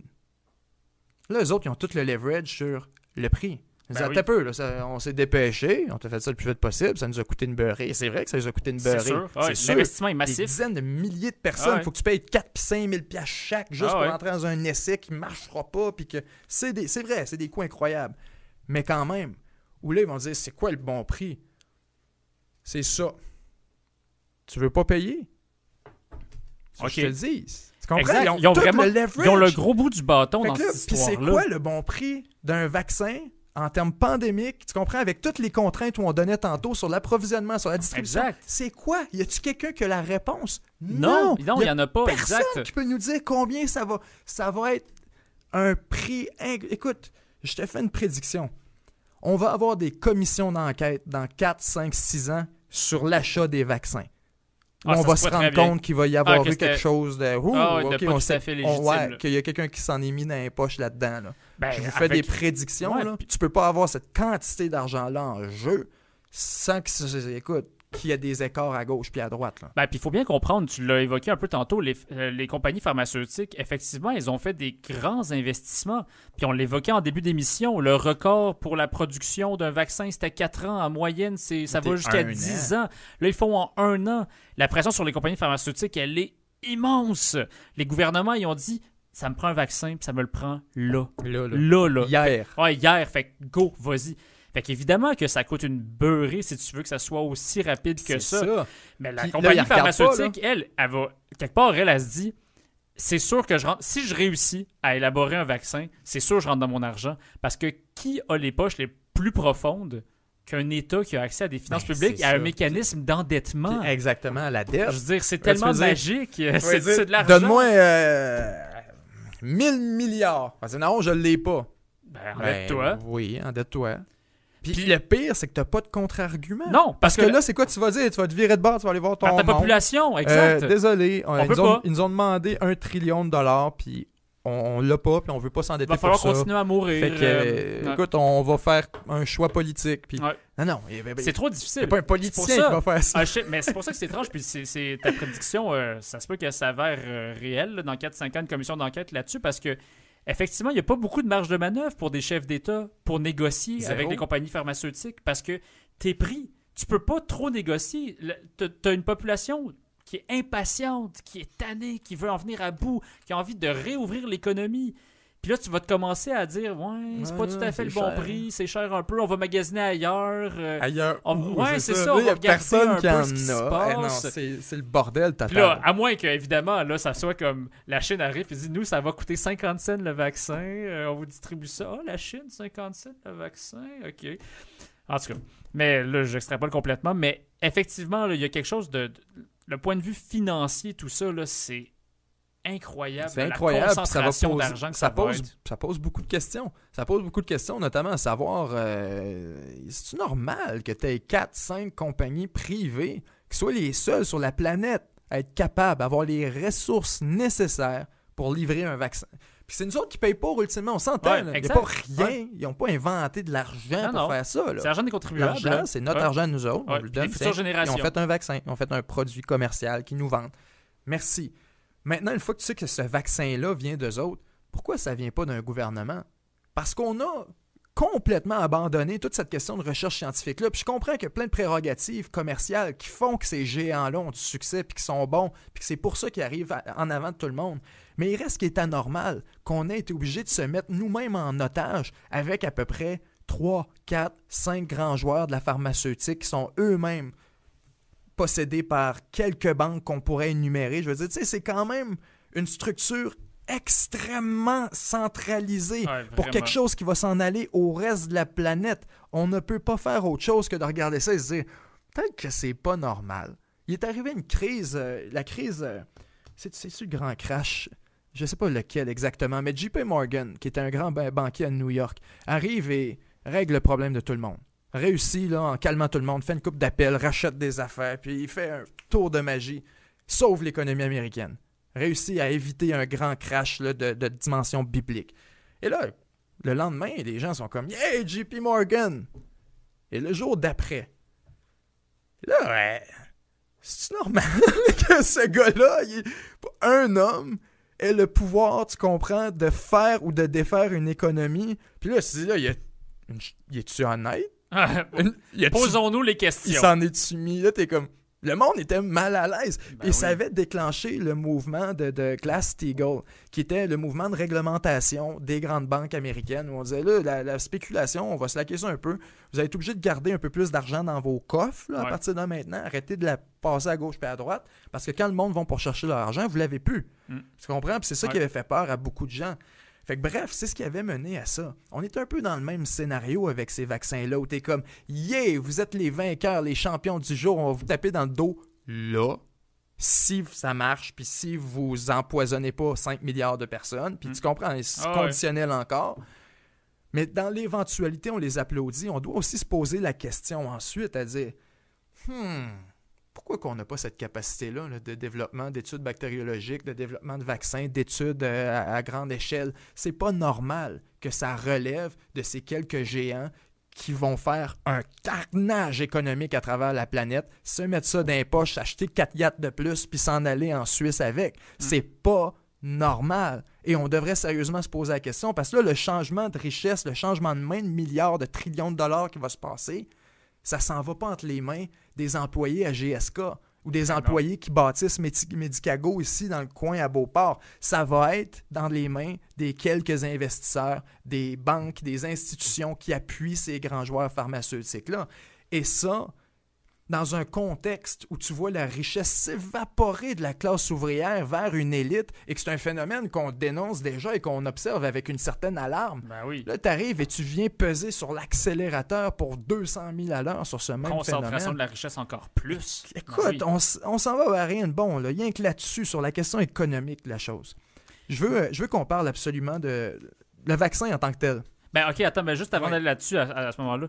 Parce qu'on en a pour un bout. Ouais, le simplement dire aussi, pour ajouter, peut-être pour terminer sur l'aspect financier, j'avais vu passer aussi qu'il y avait plusieurs compagnies pharmaceutiques qui, en Europe, non seulement, bon, on parle de le processus de, transfert d'argent des fonds publics vers les compagnies pharmaceutiques, mais qui, pour se dédouaner, pour advenant qu'il y ait des effets secondaires indésirables et qui n'aient pas été euh, évalués avant la, la, mise en marché du vaccin parce que c'est allé trop vite, les compagnies pharmaceutiques se sont dédouanées auprès de plusieurs gouvernements européens en disant Nous, là, on n'indemnisera pas. S'il y a des indemnisations à avoir, c'est vous qui, c'est vous qui allez devoir l'assumer. Parce que nous, c'est. écoutez, vous nous demandez de faire ça en moins d'un an. OK. C'est vous qui nous demandez de faire ça en moins d'un an. Nous, on ne ferait pas ça de même. Fait que c'est vous qui assumez tous les risques qui viennent avec le fait qu'on l'a fait potentiellement trop vite et potentiellement bâclé. Fait ont exporté le risque puis gardé tout le profit. Exact, ouais, exact. Je veux dire, c'est sur les deux. mais, mais ça, ça nous amène, c'est un très bon, euh, c'est un très bon segment pour nous apporter, une très belle passerelle, oui, pour nous apporter euh, à notre prochain segment sur toute la question du vaccin puis de la sécurité du vaccin lui-même. Parce que ce processus-là entier, plus tu prends des détours pour accoter justement les grands joueurs, parce que la raison, bon, oui, il y a des raisons économiques, puis il y a des raisons on voulait sortir le monde de ce bordel, mais c'est aussi une espèce de guerre entre les puissances où on essaie d'arriver le plus vite possible avec un vaccin, etc. Donc, pour accoter nos adversaires qui, eux, prennent des détours et tournent les coins ronds, ben là, nous autres, un peu là, on peut-tu accélérer notre processus aussi? Toi, t'as peu. Non, 12 mois, 10 000 personnes. Non, ça va être rendu 6 mois, 3 000. C'est Même pas ça vraiment, je mois, donne des chiffres. Deux là. mois. Mais ça vous donne une idée. Ouais. C'est qu'on revoit notre processus, on réaménage le processus régulatoire pour être capable de produire un vaccin, un résultat euh, avantageux plus rapidement. Quand tu considères ça, que tu considères que ces pharmaceutiques-là, justement, s'en dédouanent en disant là, euh, vous autres, nous avez demandé de donner un vaccin, mais pas de même qu'on aurait fait ça. Nous autres, on aurait pris notre temps, puis en tout cas, là, vous nous avez donné le go, mais assumez vos affaires. Mm. Que tu sais à partir du moment que tu sais qu'ils disent ça, tu comprends? Que ça a été développé en temps record, qu'on n'a jamais vu ça, que normalement c'est 4 ans. Là, on est à moins d'un an. L'humanité a développé un vaccin efficace, nous disent-ils, contre un nouveau virus. C'est spectaculaire. Ça relève de l'exploit scientifique, ça relève de l'homme sur la Lune. Mm. Puis ça, c'est important à comprendre. C'est, puis quand tu, puis il y a des vidéos là-dessus sur YouTube, puis des documentaires qui sont très intéressants sur le processus du vaccin en tant que tel, puis l'étude, puis c'est, long, puis c'est tough, puis en partent 20 en même temps avec 5000 personnes, puis ça marche pas, puis c'est extrêmement difficile. Mais quand tu vois tout ça aller et que tu vois que là, ça, ça aboutit et ça achève, et que ça arrive devant nous dans un temps record, et qu'eux-mêmes sont pas confiants avec leurs résultats, que c'est dans une pandémie que beaucoup de gens remettent en question en termes de sévérité. Qu'il y a des gens qui disent écoutez, c'est pas si pire que ça, puis moi, je me ferai pas vacciner pour une maladie qui met pas ma vie en danger, puis je pense pas que ça va mettre ma vie en danger. Il y a Mhm. beaucoup de gens qui pensent comme ça, et que c'est ça le raisonnement, et que c'est un raisonnement tout à fait légitime. Quel va être le niveau d'adhésion sociale de ce vaccin-là? Parce que c'est tout à fait légitime de parler de sécurité en tant que telle à partir du moment où les producteurs du vaccin eux-mêmes se dédouanent de leurs produits en disant écoutez, on, on le fait dans des temps records, donc on ne sait pas où ça s'en va. Ensuite de ça, tu le sais qu'ils ils l'ont fait dans un temps record, justement. Ils ne savent pas trop c'est quoi les effets secondaires, ils l'ont pas testé. On nous dit qu'il n'y en a pas. Et tu sais quoi, j'ai, moi j'ai confiance en ça dans la mesure où la plupart des vaccins, scientifiquement parlant, quand ils vont développer des, des effets secondaires, tu le vois assez rapidement. là. Tu t'injectes quelque chose dans le corps. là. Tu Mm. comprends? C'est comme si ça se passe pas bien. tu vas le savoir là Ouais. ou à l'intérieur de deux semaines. Et là, ça fait déjà un bon moment. Fait que c'est pas comme un médicament qu'on prend par pilule ou quoi que ce soit, puis que c'est sur des années, on sait pas trop, tu prends plusieurs doses, puis tu sais, ça, c'est des médicaments qui doivent étudier extrêmement longtemps, et je peux comprendre. Tu sais, si je te dis, par exemple, les, les effets de, de- de l'aspirine sur le foie ou quoi que ce soit, ben écoute, si on commence une étude, euh, c'est sûr que ce sera pas deux aspirines le problème, là. Ben non, C'est sûr que ça va être ceux qui en prennent là. deux Ouais. par jour pendant 20 ans parce que Ben leur médecin leur a dit. Tu comprends? C'est genre.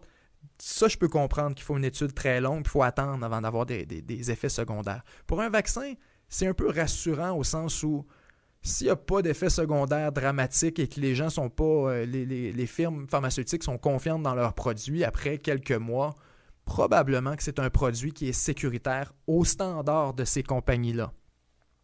Maintenant, la question devient est-ce que les gens vont l'accepter? Est-ce que et à quel niveau on a besoin que les gens l'acceptent pour que ce soit un exercice réussi? Ben, Tu comprends? En même, ouais, il y a plusieurs choses là-dedans, moi, je trouve. C'est que le fait qu'on on accorde notre confiance à une compagnie pharmaceutique qui, en moins d'un an, a réussi à produire, découvrir un vaccin qui soit considéré sécuritaire. Bon, en théorie, il est passé par un processus scientifique rigoureux qui fait en sorte que s'ils nous disent qu'il est sécuritaire, comme tu viens de l'évoquer, il est sécuritaire, pardon. Il est sécuritaire. En même temps, il y a une raison pour laquelle un vaccin, ça prend 4 à 10 ans à être produit habituellement. C'est pas, ju- Ben, pas juste l'évaluation de la sécurité là, qui prend de 4 à 10 ans. C'est pas, c'est pas que ça. Mais c'est entre autres ça. Puis le processus régulateur, il est là pour vérifier l'efficacité puis la sécurité. Parce que c'est les deux principales choses qui nous intéressent par rapport au vaccin. Puis c'est dans ce processus régulateur-là qu'on vient tourner les coins ronds. C'est sûr qu'il y a une méfiance. Puis là, j'ajouterais, pour bien mettre la table là-dessus, que l'industrie pharmaceutique a quand même des antécédents historiques de d'enjeux litigieux qui ont été portés devant les plus hauts tribunaux, que ce soit aux États-Unis ou ailleurs, où ils ont été accusés, trouvés coupables de ne pas avoir été tout à fait corrects dans leur façon de faire. Fait qu'il y a comme, j'ai envie de dire, c'est une industrie qui part un peu dans la conscience populaire avec des points négatifs. parce que ils ont un comportement qui est difficile à, évaluer. Puis en plus, faut pas perdre de vue. Oh, là, on vient juste d'en parler beaucoup, mais c'est une entreprise à but lucratif quand même. Là. Ils veulent faire de l'argent avec ça. C'est sûr, c'est pas toutes des pirates qui sont comme ah, on va toutes les tuer puis on va se faire du cash en plus en faisant ça. Non, c'est pas ça. Mais en même temps, le fait est qu'il y a ça qui pèse dans la balance aussi. C'est pas la santé publique, là. C'est pas, pas une institution publique qui, est en train d'essayer de penser au bien commun en premier. Il faut nuancer en disant qu'ils ont aussi une réputation en jeu. Au sens où eh c'est Pfizer, puis Pfizer empoisonne la planète ou empoisonne une portion de la planète. Ah, C'en est fini, Pfizer. C'est pas on change de nom, puis euh, non, non, c'est fini. C'est fini. Puis personne qui back ça, puis les banques se sauvent, puis c'est la fin de la compagnie. Fait que eux, les enjeux sont énormes aussi. On s'entend. Ça, je te dis que il y a une nuance à faire là-dessus, au sens où ils ont quand même un coût commercial à l'échec. Il ne faut pas l'ignorer, même s'ils sont dédouanent puis qu'ils disent là, poursuivez-nous pas si jamais, là, parce mm. que il faut faire quand même la, séparation entre les deux. Cela étant dit, il y a beaucoup de gens qui pourraient dire avec un argument relativement bon. Je, vais me faire l'avocat du diable. Je veux pas que vous l'interprétiez comme, euh, comme euh, mon opinion personnelle. Je veux que c'est vraiment je fais l'avocat du diable. Je suis un homme en très bonne santé, qui court, qui s'entraîne, qui, qui mange bien, de 24 ans, biologiquement parlant, là, je suis dans la ligue nationale de ma vie. Là. Tu comprends? Au sens où je suis dans le pic de, ma, de ma capacité biologique puis de, mon, ma forme physique. J'atteindrai pas ça. Hein. C'est pas à 40 ans, pas, tu commences déjà à baisser autour de 25, je pense. Que ce soit le cerveau, que ce soit, bref, beaucoup de choses. Tu considères ça et là tu te dis, est-ce que je me fais vacciner? Pour un vaccin que tu sais a été fait rapidement, pour une maladie qui se promène depuis un bout, quand, puis que tu t'as vu aller, tu sais, puis que tu... Et là, il y a une autre question aussi. C'est pas parce que tu es vacciné que tu ne peux pas te donner le virus. Ça veut juste dire que tu tomberas pas malade. Mm. Donc, pour quelqu'un en santé, moi, on s'entend, les chances que je tombe gravement malade du coronavirus, statistiquement parlant, sont même pas marginales. Ils sont c'est infime, là. C'est pratiquement inexistantes, là. pratiquement, virtuellement, on va dire. Fait qu'il y a ça à considérer. Ou là, tu dis, mais là, tu me vaccines, faut encore que je me lave les mains, il faut encore, parce que je peux encore porter le virus, je peux encore le prendre là puis te l'amener à toi. C'est encore un problème. Fait faut encore que je me lave, faut encore que je fasse attention, faut encore que je m'isole socialement, faut encore. Il n'y a rien de ça qui change. La seule différence, c'est que je ne peux plus tomber malade. Et là, c'est là que le débat va être difficile. C'est avec toutes ces personnes en grande santé physique ou qui s'estiment en grande santé physique et pas en danger de la maladie elle-même que tu vas devoir convaincre de s'immuniser, pas pour ne plus promener la maladie, mais pour dire écoute, quand tout le monde au moins va être immunisé, là, on va avoir réglé le problème. Tu comprends? Mais est-ce que tu vas l'avoir réglé? Mais c'est ça. ça, c'est la théorie. c'est ça, exact. Faut que tu vendes ça comme pitch. C'est pas, pas, c'est pas évident. Là, je comprendrais des gens qui vont le voir en faisant le calcul puis en faisant. Mais c'est un, une bizarre d'équation. Ouais, puis même, à la limite, d'un point de vue, encore une fois, logistique et financier, comme on a déjà abordé, si tu n'as pas besoin de vacciner l'ensemble de ta population, parce que tu essaies d'évaluer d'un point de vue de la santé publique. Tu te dis, ça vaut pas la peine de vacciner toute cette frange de la population qui n'est pas particulièrement susceptible d'être ni malade, ni, euh, ni en mourir. Ben, tu viens de diminuer quand même drastiquement la nécessité de d'avoir plutôt que 15 milliards de doses à l'échelle planétaire. C'est ça. tu baisses de beaucoup. Mettons, on reste au Canada. Plutôt que d'avoir au Québec même, je veux dire, tu n'es pas obligé d'avoir 8 millions, 16 euh, millions de doses. Tu, peux en avoir beaucoup moins. Tu peux cibler beaucoup plus les personnes qui sont à risque. Puis tu es capable d'avoir une, organisation, puis une administration, une, puis une campagne de vaccination qui est beaucoup plus ciblée, me semble. Parce que sinon, l'alternative, si besoin, si vraiment l'on considère que il y a un enjeu mondial de santé publique qui fait en sorte que la vaccination, c'est absolument requis c'est quoi? Tu vas avoir une organisation internationale ou euh, en tout cas un gouvernement quelconque qui va venir rendre la vaccination contre la, la COVID-19 obligatoire? là, on parlait tantôt de théorie du complot si l'armée se met à distribuer le vaccin. Si tu me rends le vaccin obligatoire pour chacune des personnes qui habitent sur le territoire, non, non, non. la théorie du complot, elle va prendre vraiment un, des moi, proportions moi, je pense que pour toutes les raisons qu'on a énumérées, même n'importe quel gouvernement euh, responsable, mais aussi lucide, ira pas avec la vaccination obligatoire. Je pense pas Parce qu'il voit très bien que comme ah, ça risque de mettre le bordel et la paria totale. Et aussi, il doit faire le même calcul que celui que je te disais tantôt sur personnes vulnérables versus euh, transmettre le virus ou juste ne pas tomber malade. Parce que si tu te dis, moi je suis un gouvernement, je vais te faire une prédiction. Ce qui va se passer avec le vaccin, ça ne sera pas obligatoire. Jamais.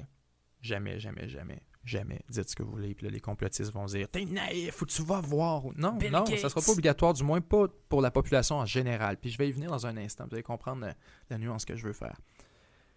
Je pense qu'on va vacciner les populations vulnérables dans les CHSLD.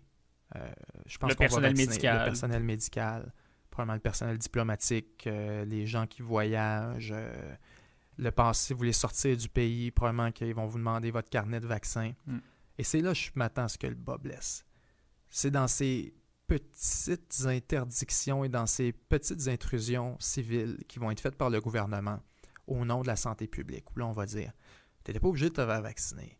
Mais là, euh, tu veux t'en aller au Mexique. Nous autres, on a une entente avec le Mexique qu'on peut juste réouvrir la frontière pour le monde vacciné. Hmm. Désolé. C'est pas nous autres, c'est notre entente avec le Mexique. Et là, le temps d'amener ça en cours suprême, puis d'invalider ça. Puis ça, il risque d'en avoir énormément. Ensuite, personnel médical. On a vu, euh, on a vu euh, le policier du peuple, au sens où il n'y a pas une profession où il existe l'unanimité. Aucune. Aucune, aucune, aucune. Probablement que tu regarderais, on ferait ce sondage à CAC, puis il y aurait le tiers des ministres qui seraient comme Fuck you, me fais pas vacciner, puis euh, je le dirais juste pas, tu comprends, puis je suis certain. Certain, certain. Et là, quand tu vois ça, tu te dis est-ce que, tu sais, dans, personne, dans, profession médicale, est-ce que tu peux vraiment l'obliger? Est-ce que tu peux vraiment dire à toutes les infirmières, vous n'avez pas le choix, si tu veux garder ta job, il faut que tu te fasses vacciner. Ou sinon, puis là, c'est encore là que notre système de santé de merde va rentrer en compte.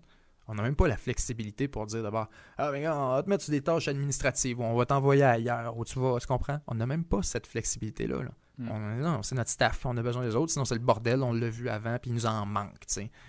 Fait que le gouvernement n'a aucun leverage pour l'obliger, mais d'un autre côté, il peut réglementer de tellement de façons. Ben, c'est ça, de 25 façons, mais tu comprends aussi que d'un autre côté, c'est inefficace si même si les populations vulnérables puis le personnel médical n'est pas immunisé. Hmm. C'est comme, ça servait à quoi? À tout ça si eux autres, n'importe qui a le droit de dire non, même ceux qui comme, travaillent au quotidien avec les malades ça, devient n'importe quoi. Puis là, ça va encore plus diminuer la plus populaire à campagne de vaccination. Puis euh, c'est juste un, instrument de bordel. Fait que moi, ma question, c'est de savoir, puis c'est ça ma prédiction, c'est que là où le bas va blesser, ça va vraiment être avec les groupes qui vont être ciblés. Qui là, disons-le, là, sont pas majoritaires dans la population. Là. Et ces groupes-là risquent, unis ensemble, de ne pas être capables de driver politiquement assez d'air pour changer les choses, tu comprends? Hmm. Parce que là, soudainement, c'est pas tout le Québec qui est dans le même panier. Non, ça va être euh, syndicat d'infirmières qui va chialer, puis ça va être euh, telle affaire, tu comprends? Puis là encore là, le syndicat va se ranger avec les infirmières, infirmiers qui voudront pas euh, se faire vacciner, qui vont refuser, qui vont avoir un peut-être qu'ils vont avoir un droit de refuser? Probablement. Moi, honnêtement, fiez-vous pas sur moi, je connais pas constitutionnellement ce les droits. As-tu le droit de refuser? Comment ils peuvent réglementer ça? Ils peuvent t'obliger? Moi, j'ai dans la tête qu'ils ne le feraient pas juste parce que je le regarde d'un angle politique puis je me dis, si tu veux te suicider comme gouvernement, essaye ça, voir. Essaye ça. Mais dans l'angle dans lequel je regarde, je me dis, comment tu fais pour rendre ça moindrement pas ridicule, puis que les gens arrêtent de ripotent ta campagne de vaccination. Là. Si jamais tu arrives à l'hôpital, puis que tu en as le tiers qui s'en vont, puis font comme non, je veux rien savoir. Mm. OK, ça n'a aucun sens. Puis tu fais tout ça pour rien. Puis là, tu as acheté des dizaines de millions de doses pour une population qui soit top. Puis on s'entend, ce qui, je continue ma prédiction de tantôt, les gens qui vont vouloir se faire vacciner vont se faire vacciner. Là. Ben oui. d'avoir un, vraiment un 40-50% de la population qui va volontairement se faire vacciner du bon de leur cœur. Parce qu'ils vont faire confiance aux produits, qu'ils vont faire confiance à l'écosystème. Ils vont se dire, écoute, si vous nous dites que c'est sécuritaire, on veut en finir à un moment donné, puis on va se faire vacciner si c'est ça, l'ultime acte de collaboration qu'on peut accomplir avec vous. Il y a beaucoup de gens qui vont le faire. Puis moi, je m'attends à ce que ce soit suffisant pour régler le problème dans nos grandes sociétés avancées. Ça, je te dis, là où le bas va, risque de blesser, c'est dans toutes les petites interdictions qui vont venir sur le bord. Là, Ben, parce que tu ça seras va pas être aussi, vacciné. Ça va être aussi. euh, moi, je, je sais pas. Ce qu'on pourrait aussi anticiper, là, puis j'espère qu'on n'en arrivera pas à ça, c'est. Disons que tu as une certaine partie de la population qui est euh, vaccinée. Bon, celle qui aura été ciblée, puis celle qui est volontaire à vouloir se faire vacciner. Puis qui continue quand même à avoir de la mortalité. Qui qui va être pointé du doigt? C'est toutes les personnes qui ne sont pas vaccinées. C'est oui, 60% de la population a été vaccinée, disons. Non, non, là, mais, là, le 40% qui reste, c'est de votre faute s'il y a du monde qui continue à mourir encore. Puis là, là, ça sera, là, on va être passé de, une fois qu'on a eu le vaccin, c'était réglé, à une fois que 100% de la population a eu le vaccin, ça va être réglé. Puis le problème, c'est qu'une fois que 100% de la population va être vaccinée, ça sera pas réglé définitivement. Là, je veux dire, tu peux pas...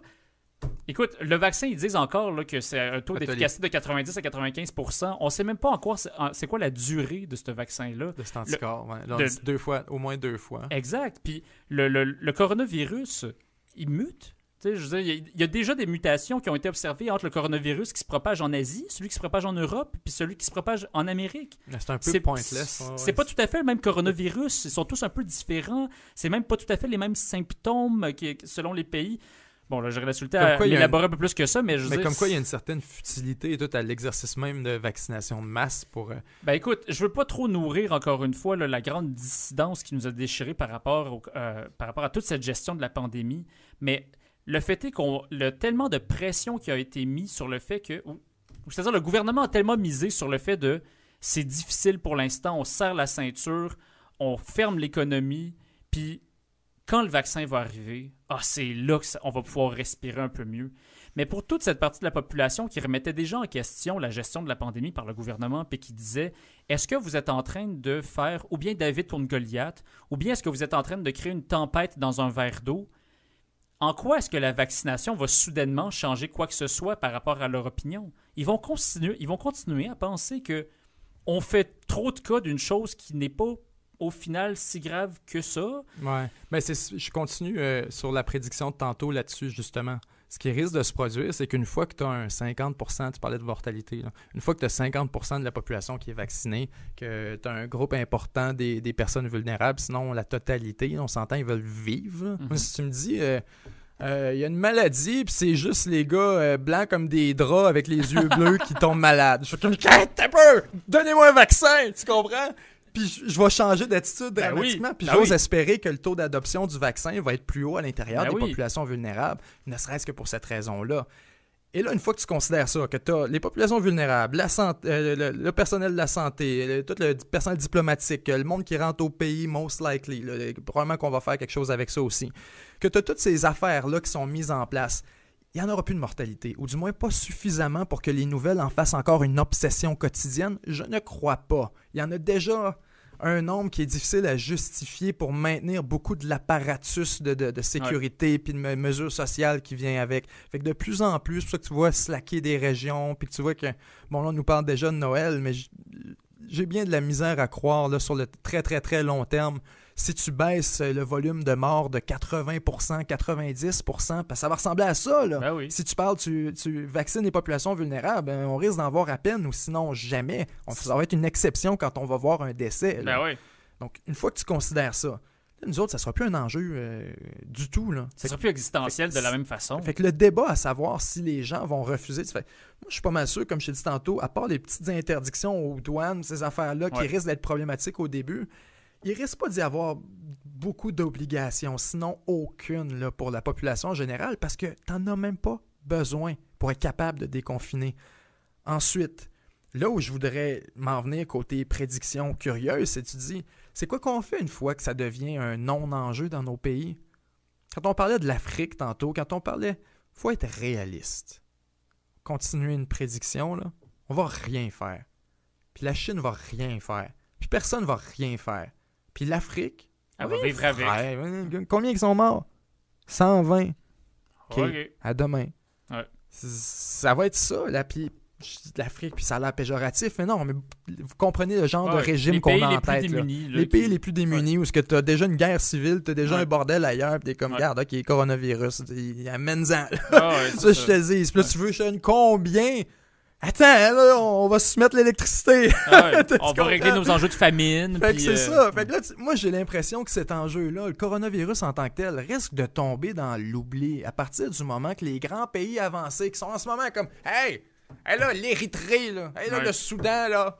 Solidarité. Attention, là. Faites, fermez vos frontières, on vous mm. l'a dit. Ah oui, je sais, votre PIB, là, mais arrête, tu comprends?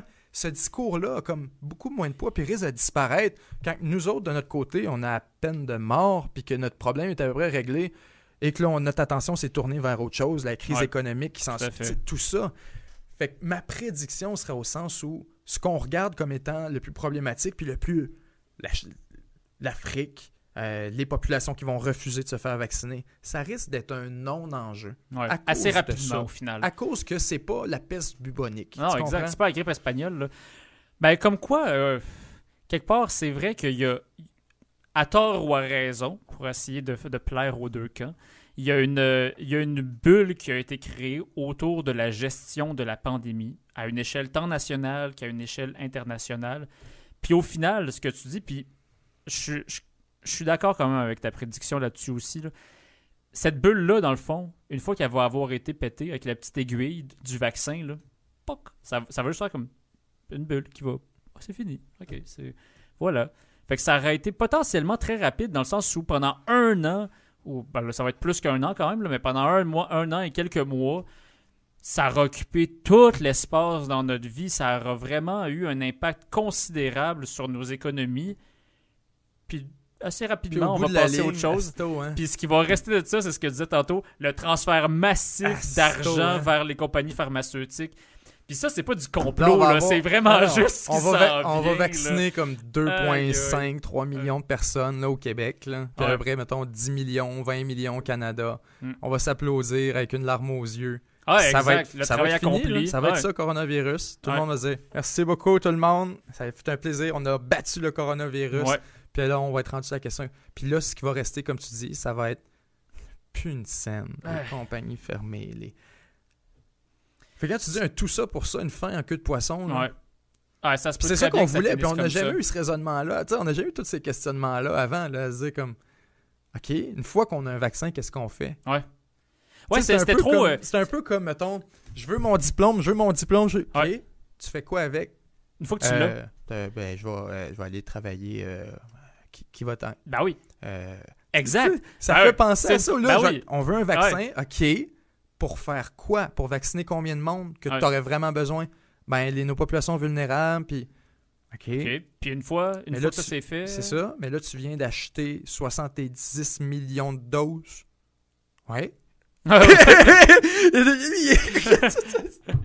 OK. OK, ben poursuis le raisonnement. Il va y avoir des commissions d'enquête après. On va être comme mais vous avez estimé ça comment? Vous avez fait votre calcul comment sur le nombre? Ils vont dire chaque Canadien avait droit à sa dose. Ouais. Ouais, parce que en plus, je veux dire, vu que la, la, la, portée de, de, de, la vaccination se veut en théorie mondiale, écoute, les compagnies qui, euh, justement, comme Pfizer ou d'autres qui, ont, qui sont déjà là en phase 3 d'approbation, donc phase 3, c'est comme la dernière phase d'approbation pour, pour ceux qui sont moins familiers avec ça. Donc, euh, je veux dire, toutes ces compagnies-là, puis qu'ils savent qu'ils sont dans un, dans un momentum où ils profitent d'un, d'une espèce de situation d'urgence, ils attendent pas là, avant de commencer à faire de la production de masse. les shops de Pfizer, là, ils produisent, ils ah produisent, ils produisent. Ils attendent pas la confirmation de. Le, ils n'attendent pas l'homologation vraiment finale qui va dire OK, vous êtes correct.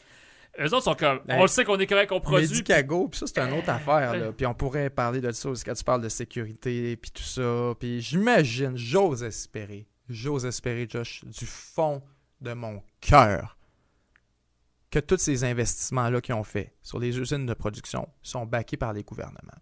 Parce que sinon, puis là, vous allez me dire, hein, tu veux donner de l'argent? Non mais je veux pas qu'il y ait une motivation supplémentaire à nous dire que ça marche, puis à gonfler leurs résultats, puis à faire comme si. Parce que, mettons, là, Medicago, je lisais aujourd'hui, Ils sont, yeah, Medicago, on a 80 quelques pourcents d'efficacité, 90% quelque chose. On commence les essais humains. Je suis comme, quoi? Attends, 90 sur quoi? Ouais, c'est ça. Ouais. sur les souris. là, t'es hein, attends, là, mais là, t'as une phase 1 puis une phase 2 avec les humains. Ton usine est là à l'air d'une polyvalente. l'usine de, production. No joke à Beauport, là. Manuel, Manuel, t'as vu l'usine? Ça n'a aucun sens. Ça a l'air d'une polyvalente. Là, tu vas me dire que. Non, non, non, on sait pas, on roule les dés. On a mis 100 euh, millions sur la table d'un coup. Puis ça marche pas. Non, on va retourner chez nous, puis c'est tout. Puis après ça, ils viennent te dire Ah, notre vaccin marche. Ouais. Mais je crée bien qui marche ton vaccin, tu comprends? Mais c'est ça. Je, veux pas, je, veux pas là du gars qui, comme, qui jette du doute parce, que, que je te disais quoi? Je vais me faire vacciner. personnellement, moi, je me dis encore là, mon coût personnel à ça, c'est quoi? C'est absolument rien, dans le sens que tu vas me dire que je vais peut-être l'effet secondaire, réellement, quand on parle d'effet secondaire du vaccin, soyons très clairs, là, ça risque d'être quoi? Tu vas être enrhumé pendant 3-4 jours, puis ça risque, un enfant en très bas âge, des affaires comme ça, des fois c'est plus sensible. Mais pour une personne en très bonne santé, se faire vacciner, là, à moins vraiment d'avoir une information précise sur le produit, puis d'être comme je ne fais pas confiance pour X, Y, Z, etc il y a beaucoup de peur d'aiguille là-dedans, je pense. Il y en a beaucoup qui c'est juste ils veulent pas se faire vacciner, introduire quelque chose dans le corps. Je pense que si c'était une pilule, peut-être que ce serait moins pire pour beaucoup, beaucoup de gens. Je me demande si le monde prendrait autant d'aspirine s'il fallait que tu te l'injectes, tu comprends? Ouais, je comprends. Fait que je, je sais pas jusqu'à quel point. Puis moi-même, sais, j'avais des réticences à l'idée quand je me posais la question. moi, je me ferais-tu vacciner? C'est une question que je me posais. Puis là, je me disais, la partie de moi qui s'y oppose, d'où elle vient? Elle vient un peu de là elle vient un peu, tu sais, de ce, de ce doute-là que t'es comme. J'aime pas les. Je veux pas que tu me piques avec quelque chose, je veux pas souffrir. Il y a comme une réticence primaire là-dedans qui est comme non, je vais pas mettre de quoi dans le corps, tu aussi explicitement que ça. Puis quand je cherchais à identifier ma réticence au vaccin, j'avais pas le choix de cibler ça, de me dire. Je sais, j'ai l'air du gars qui vous traite tout de con, ceux qui veulent pas se faire vacciner, en disant Vous avez juste peur des aiguilles. Non, non, c'est pas ça que je dis du tout. Mais il y, a, une partie de ça, certainement, qui fait que les aiguilles ont une, très mauvaise connotation. Puis si ce vaccin-là arrivait par la voie orale, ce serait probablement moins pire. Même chose pour laquelle les gens ne voulaient pas se faire tester pour la COVID. Et comme je m'excuse, là, on te met rien, on t'injecte rien. C'est vraiment juste c'était désagréable. Les gens voulaient pas vivre une expérience désagréable, cherchaient plein d'excuses, de relativisation. Non, le test COVID, telle affaire. Le test. Tu sais? Ouais, ouais, tout à fait. tu ouais. donné. je sais pas c'est quoi la dimension de ça. C'est certainement marginal. Je pense pas que c'est gros, mais il y a une partie de ça. Ensuite, les affaires qui me font douter, c'était toutes les questions de développement en tant que tel. Tu me disais, ah, as fait ça bien trop vite, puis etc., etc. Mais quand tu regardes les effets secondaires des vaccins, pour quelqu'un en santé, que son développement physique est terminé, tu es un adulte, tu sais, tu vas pas mourir de ça. non, effectivement, tu devrais pas en mourir. Maintenant, tu vois, moi, maintenant ça, je, veux, mêler encore plus le monde. Maintenant, tu meurs pas du coronavirus non plus. Non, exact. Fait quelqu'un voudrait me voudrait me justifier puis me dire non, moi je me ferai pas vacciner parce que tout ce que vous avez dit avant, c'est un produit dont la, l'innocuité va être approuvée encore. Et pour toutes ces raisons-là, je me fais pas vacciner. Je respecte ça aussi, je comprends absolument. Parce que moi, si tu me demandes la seule pourquoi je me fais vacciner, c'est-tu parce que je lui fais confiance? Non. Fuck all. C'est-tu parce que je... Non. Mais c'est parce que je t'ai cœuré, c'est vraiment juste ça. Puis je suis comme, ah, c'est quoi, c'est beau, tiens, arrête, passe à autre chose. Puis là, s'il y a quoi que ce soit aux douanes, quoi que ce soit, gars, j'admire ceux qui vont se battre jusqu'au bout, là, puis qui vont mener le combat, vraiment, là, puis qui vont porter ça, puis qui vont. Mais personnellement, le coût du combat versus ce que ça va faire, puis versus, tu sais, ça sera pas obligatoire. Je suis confiant que ce sera pas obligatoire.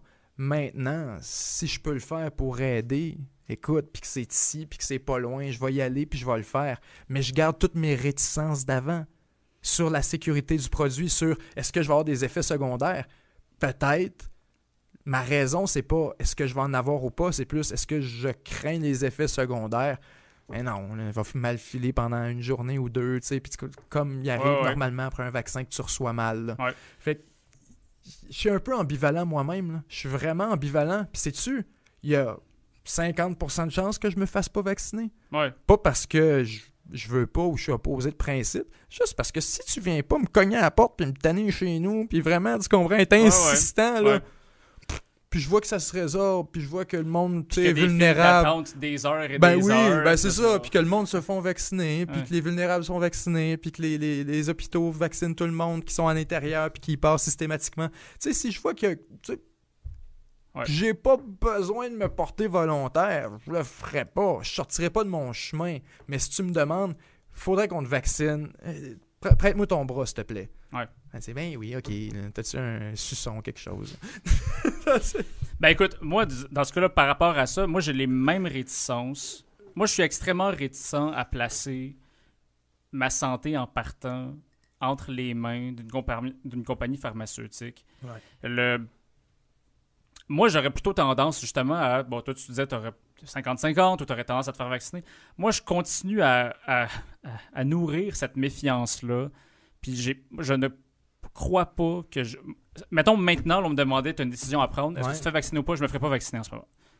J'en j'en ressentirais pas pour un peu toutes les raisons que Ben tu as évoquées déjà. En ce Mais- moment, moi non plus, il n'y a rien. Non, c'est ça, de- exact. Fait que c'est sûr que si est-ce qu'au fur et à mesure que ça se développe, qu'il y a une campagne d'information qui est mise de l'avant qui me, qui me convainc, puis que je sens que c'est pas juste du lobbying qui est en train de me pousser pour que je prenne cette direction-là, je vais réfléchir. Moi, c'est pas tant de. de c'est pas est-ce que je, je veux, je suis pour ou contre le vaccin à cause d'une question de principe, là, si on veut. C'est plus, j'ai envie d'être informé par rapport à la chose que je vais mettre dans mon corps. J'ai la même, j'ai le même, on va dire, pas scepticisme, mais j'ai les mêmes, les mêmes mises en garde par rapport au, au système de santé en général. là. Tu sais, un, un- un docteur qui va me dire, faut que tu fasses ci puis ça.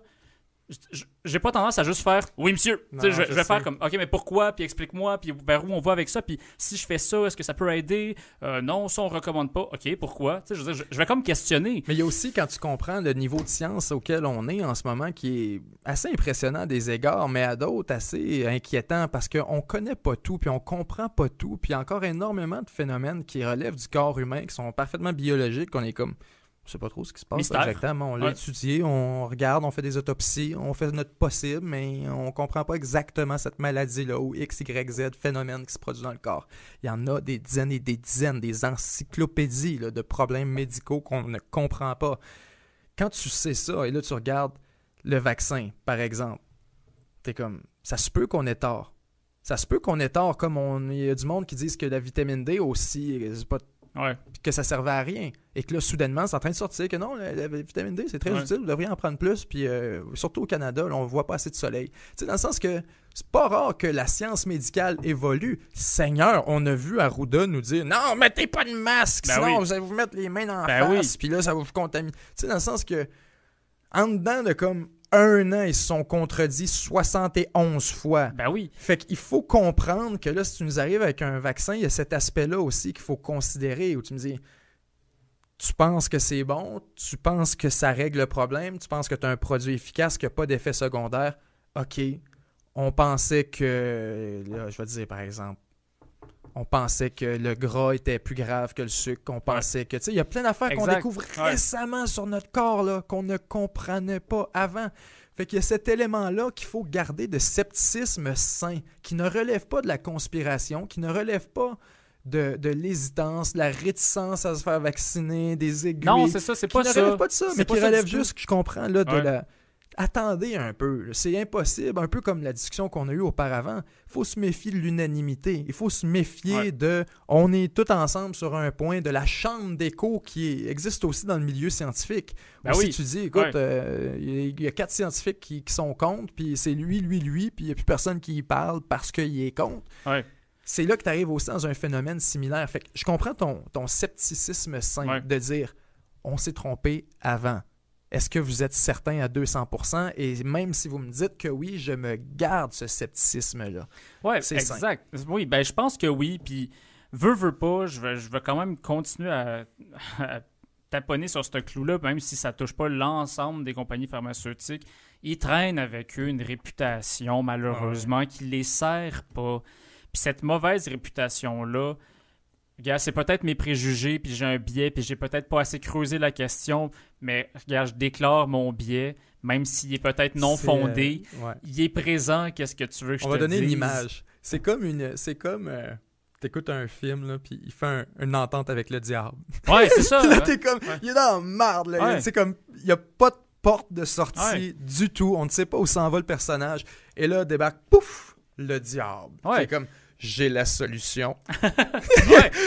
Combien? Ton âme. Ouais, non, exact. Puis à ce moment-là, c'est une image, mais au sens où t'es prêt à tout donner pour régler ce Puis problème-là. en plus, veux, veux pas, là. Ouais, exact. Puis veux pas, là, je veux pas trop, là, qu'on sorte peut-être du sujet, là, mais en tout cas, juste pour statuer un peu là-dessus, je veux dire, c'est. On le voit à quel point il y a des lobbies qui sont extrêmement puissants, là. Ah oui. Je veux dire, puis le lobby des pharmaceutiques, c'en est un, mais il y en a d'autres dans, dans le milieu agricole. Monsanto, Monsanto. Oh, mais juste Avec ça. Bayer. Je veux dire, puis- ah des, ouais. des, des- pff, y a- écoute, des lobbies, il y en a un, puis un autre, puis il y en a beaucoup. Puis ça serait pas le premier lobby à sortir des études, des études scientifiques qui font en sorte que leur, le, le produit qu'ils proposent est tellement correct. Tu sais, je veux dire, c'est normal, ça fait partie du jeu de vendre, Ben de, oui. ta, de ta mise en marché, tout ça. Tu sais, je veux dire, c'est sûr que l'entreprise qui vend du sucre, elle va pas te dire que, que le sucre, c'est pas bon pour la santé. Elle va dire, non, non, non, hey, on a fait une étude, le gras, c'est bien pire. Non, c'est comme c'est- sûr. C'est comme le diable qui débarque avec la solution, avec qui on est obligé de faire une entente. Et dis-toi, parce qu'au sens où ils ont une très mauvaise réputation, comme on disait tantôt, c'est comme le joker qui débarque et qui Ah, ah, qu'est-ce que tu veux? Ok, je suis rendu dans ton équipe, mais Ouais. juste pendant cinq minutes. Ouais. Après ça, tu me dois un million de dollars. fait qu'il y a, il y a ça qu'il faut qu'on comprenne. Puis comme tu dis, il arrive avec deux prises. On sait avec qui on fait affaire. Et disons-le, quand tu parles de la confiance du vaccin, c'est que je, regardais tantôt euh, la confiance euh, partout dans le monde qui, à travers les trois derniers mois, s'est effritée envers le vaccin. Et on lui pose la question dans les sondages à travers le monde. Ipsos a fait un sondage là-dessus, à savoir est-ce que vous allez vous faire vacciner? Avez-vous l'intention, oui ou non? Indépendamment, je ne sais pas encore ça va être quoi, mais si on a un vaccin safe, etc. Et euh, le taux de gens qui répondent oui baisse sans cesse, sans arrêt, depuis trois mois. Et ça, beaucoup de gens qui sont alarmés par ça. Pas besoin de regarder très loin pour comprendre ce phénomène-là. là. C'est seulement un- une autre manifestation du phénomène beaucoup plus grand de perte de confiance envers les Ah, institutions, tout à fait. du gouvernement, des banques, des écoles, des universités, de tout le monde, des scientifiques, des médias. Toutes les institutions vivent cette perte de confiance-là. Maintenant, tu regardes un dérivé institutionnel comme un vaccin ou comme une campagne de vaccination massive organisée par le gouvernement, et on se gratte la tête en se demandant, je me demande si les gens vont...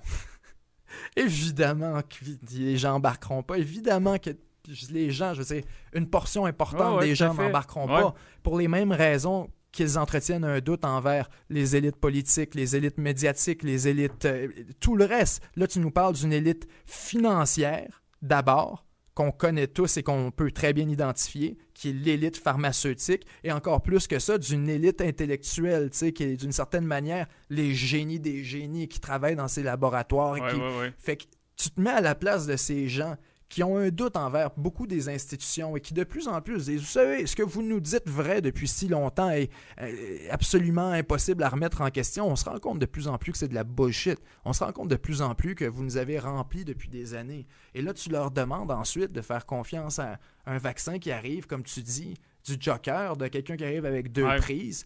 C'est certain qu'il y a un doute. Et à mon sens, c'est fascinant à voir aller parce que ça en dit long sur cette perte de, de confiance. Ben oui, vraiment. Ah, tout à Si tu veux savoir combien de gens sont touchés par ça, ben moi je regarderais ces sondages-là sur le vaccin, puis je trouve que c'est une très belle indication. Si on nous dit que Ouais. 30-40% des gens veulent pas se faire vacciner, puis j'ai- j'ai pas le chiffre en passant, Ouais. mais j'estime que ça doit être à peu près ça parce que c'était 15 à 25% en temps normal. Donc si ça a augmenté considérablement et que ça les 30, inquiète, 40, ça se peut. Ouais. ex- présumons un 25, Ouais. un 30, là, un tiers du monde, disons. C'est- C'est c'est une portion qui est non négligeable. Et ça, le vaccin et l'approche des gens face au vaccin, on devrait le voir à travers ce prisme-là. On devrait se dire, mon Dieu, tout ce monde-là là, qui refuse en ce moment, là, c'est le système qui les a échappés. Mm. C'est tout le reste. là. Et je comprends absolument et je pourrais en faire partie à cet égard. Tu comprends depuis tantôt qu'on leur met en doute et qu'on lance des accusations et qu'on se dit que peut-être qu'il y a des choses pas catholiques qui se passent autant au niveau économique et géopolitique, etc. Fait que le pas à faire vers je refuse ça, il est très mince. il est très court à faire. Oui, vraiment. Puis c'est encore là, c'est parce que je, peux entendre beaucoup de scientifiques là, qui, euh, qui répliqueraient puis qui euh, seraient en train de mettre de l'avant leur démarche scientifique, qui est tout à fait, leur méthodologie, qui est tout à fait valide et tout. Puis, je remets pas ça en question, mais quand tu as un manque de confiance, quand il y a une crise de confiance envers les institutions, c'est que tu as toujours le doute en tête de oui, mais c'est quoi les intérêts qui vous motivent? Puis le scientifique qui participe à l'élaboration d'un vaccin, il n'est pas nécessairement dans le coup de comme l'orientation, les intérêts qu'il y a derrière tout ça. Je fais un parallèle, je sais, sais pas si c'est boiteux, là, mais euh, je pense que vous allez comprendre l'essentiel.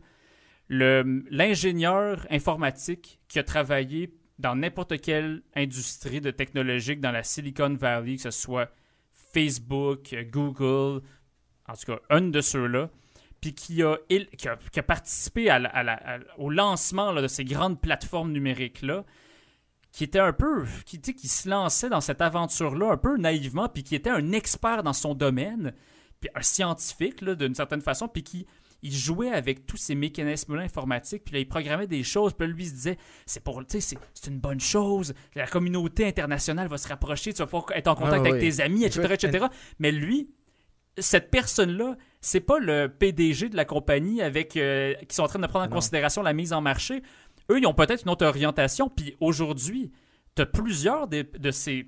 Des fois, des, hauts placés de ces, de ces, de ces compagnies privées-là qui maintenant font des sorties publiques, qui dénoncent, puis qui disent À l'époque, je faisais ça. Ah, j'étais tellement pas conscient que ça prendrait cette tournure-là. Mm-hmm. J'arrête la comparaison là. Mais c'est un peu ça que je veux dire par rapport, à la euh, euh, par rapport aux pharmacies. Là, je, que... je veux qu'on close là-dessus pour prendre les questions du public. Euh, ben, juste terminer la phrase dans ce cas-là. c'est un peu ça la comparaison. Les scientifiques qui travaillent dans, dans les compagnies pharmaceutiques, je remets pas en cause leur expertise, je remets pas en cause le fait qu'ils soient tout à fait qualifiés à faire le travail qu'ils font. Je suis certain qu'ils le sont. C'est parmi les personnes, comme tu l'as dit, qui sont les mieux formées d'un point de vue scientifique, puis qui ont. J'ai une entière confiance dans leur expertise. Mais le fait est que. Ils font pas, ben non, ils font pas mal intentionnés. Puis ça, ça ne sont pas une erreur euh, scientifique si jamais ça se passe. Je tenais juste à le dire pour bien préciser là, ça va quand venir, même. Ça va venir de l'industriel, ça va venir, c'est ça. Il y a pas, je pense pas qu'il y a personne, des gens qui se disent on va empoisonner les gens. Puis on non, va leur exact, c'est pas ça. Ils font de leur possible. puis eux aussi, ils ont de la famille qui est touchée. Puis c'est ça, c'est important à comprendre aussi. Euh, Manuel, on peut jeter un coup d'œil euh, s'il y a des, des, bonnes questions du public qu'on peut adresser rapidement. Oui, ben déjà en partant, Bon, est-ce que vous m'entendez? Oui. Euh, déjà, en partant, vous avez couvert euh, beaucoup de questions qui étaient posées au fur et à mesure, juste par euh, vos discussions. C'était vraiment génial. Super. par le fait j'aimerais saluer nos quatre nouveaux membres. Oh! Merci beaucoup à vous. Ouais. Il y a Joey Obey qui se demande, bon, avec l'instabilité aux États-Unis, avec un président possiblement démocrate, le Congrès républicain, est-ce que ce serait un danger, voire une opportunité de la Chine euh, pour faire beaucoup de gains euh, envers les pays avec un nouveau vaccin qui pourrait s'imposer? On parlait des tarifs qui pourraient être réduits. Ah oui, ça on en a adressé tantôt, je pense euh, longuement. la question de la Chine, écoutez, c'est clair que la Chine en profite, mais la Chine profite de n'importe quoi. La Chine profite de chaque occasion Toutes les failles. Ah, exact. Puis c'est une grosse faille. Ah oui, puis c'est une énorme faille, puis c'est bon, c'est c'est inhérent au régime chinois. Puis à mon sens, on est la COVID, c'est un peu le grand accélérateur de tous les phénomènes qu'on observait déjà avant. La perte de confiance dans les institutions, euh, la montée de la Chine, la vassalisation de l'Afrique, la, chute de l'Union européenne.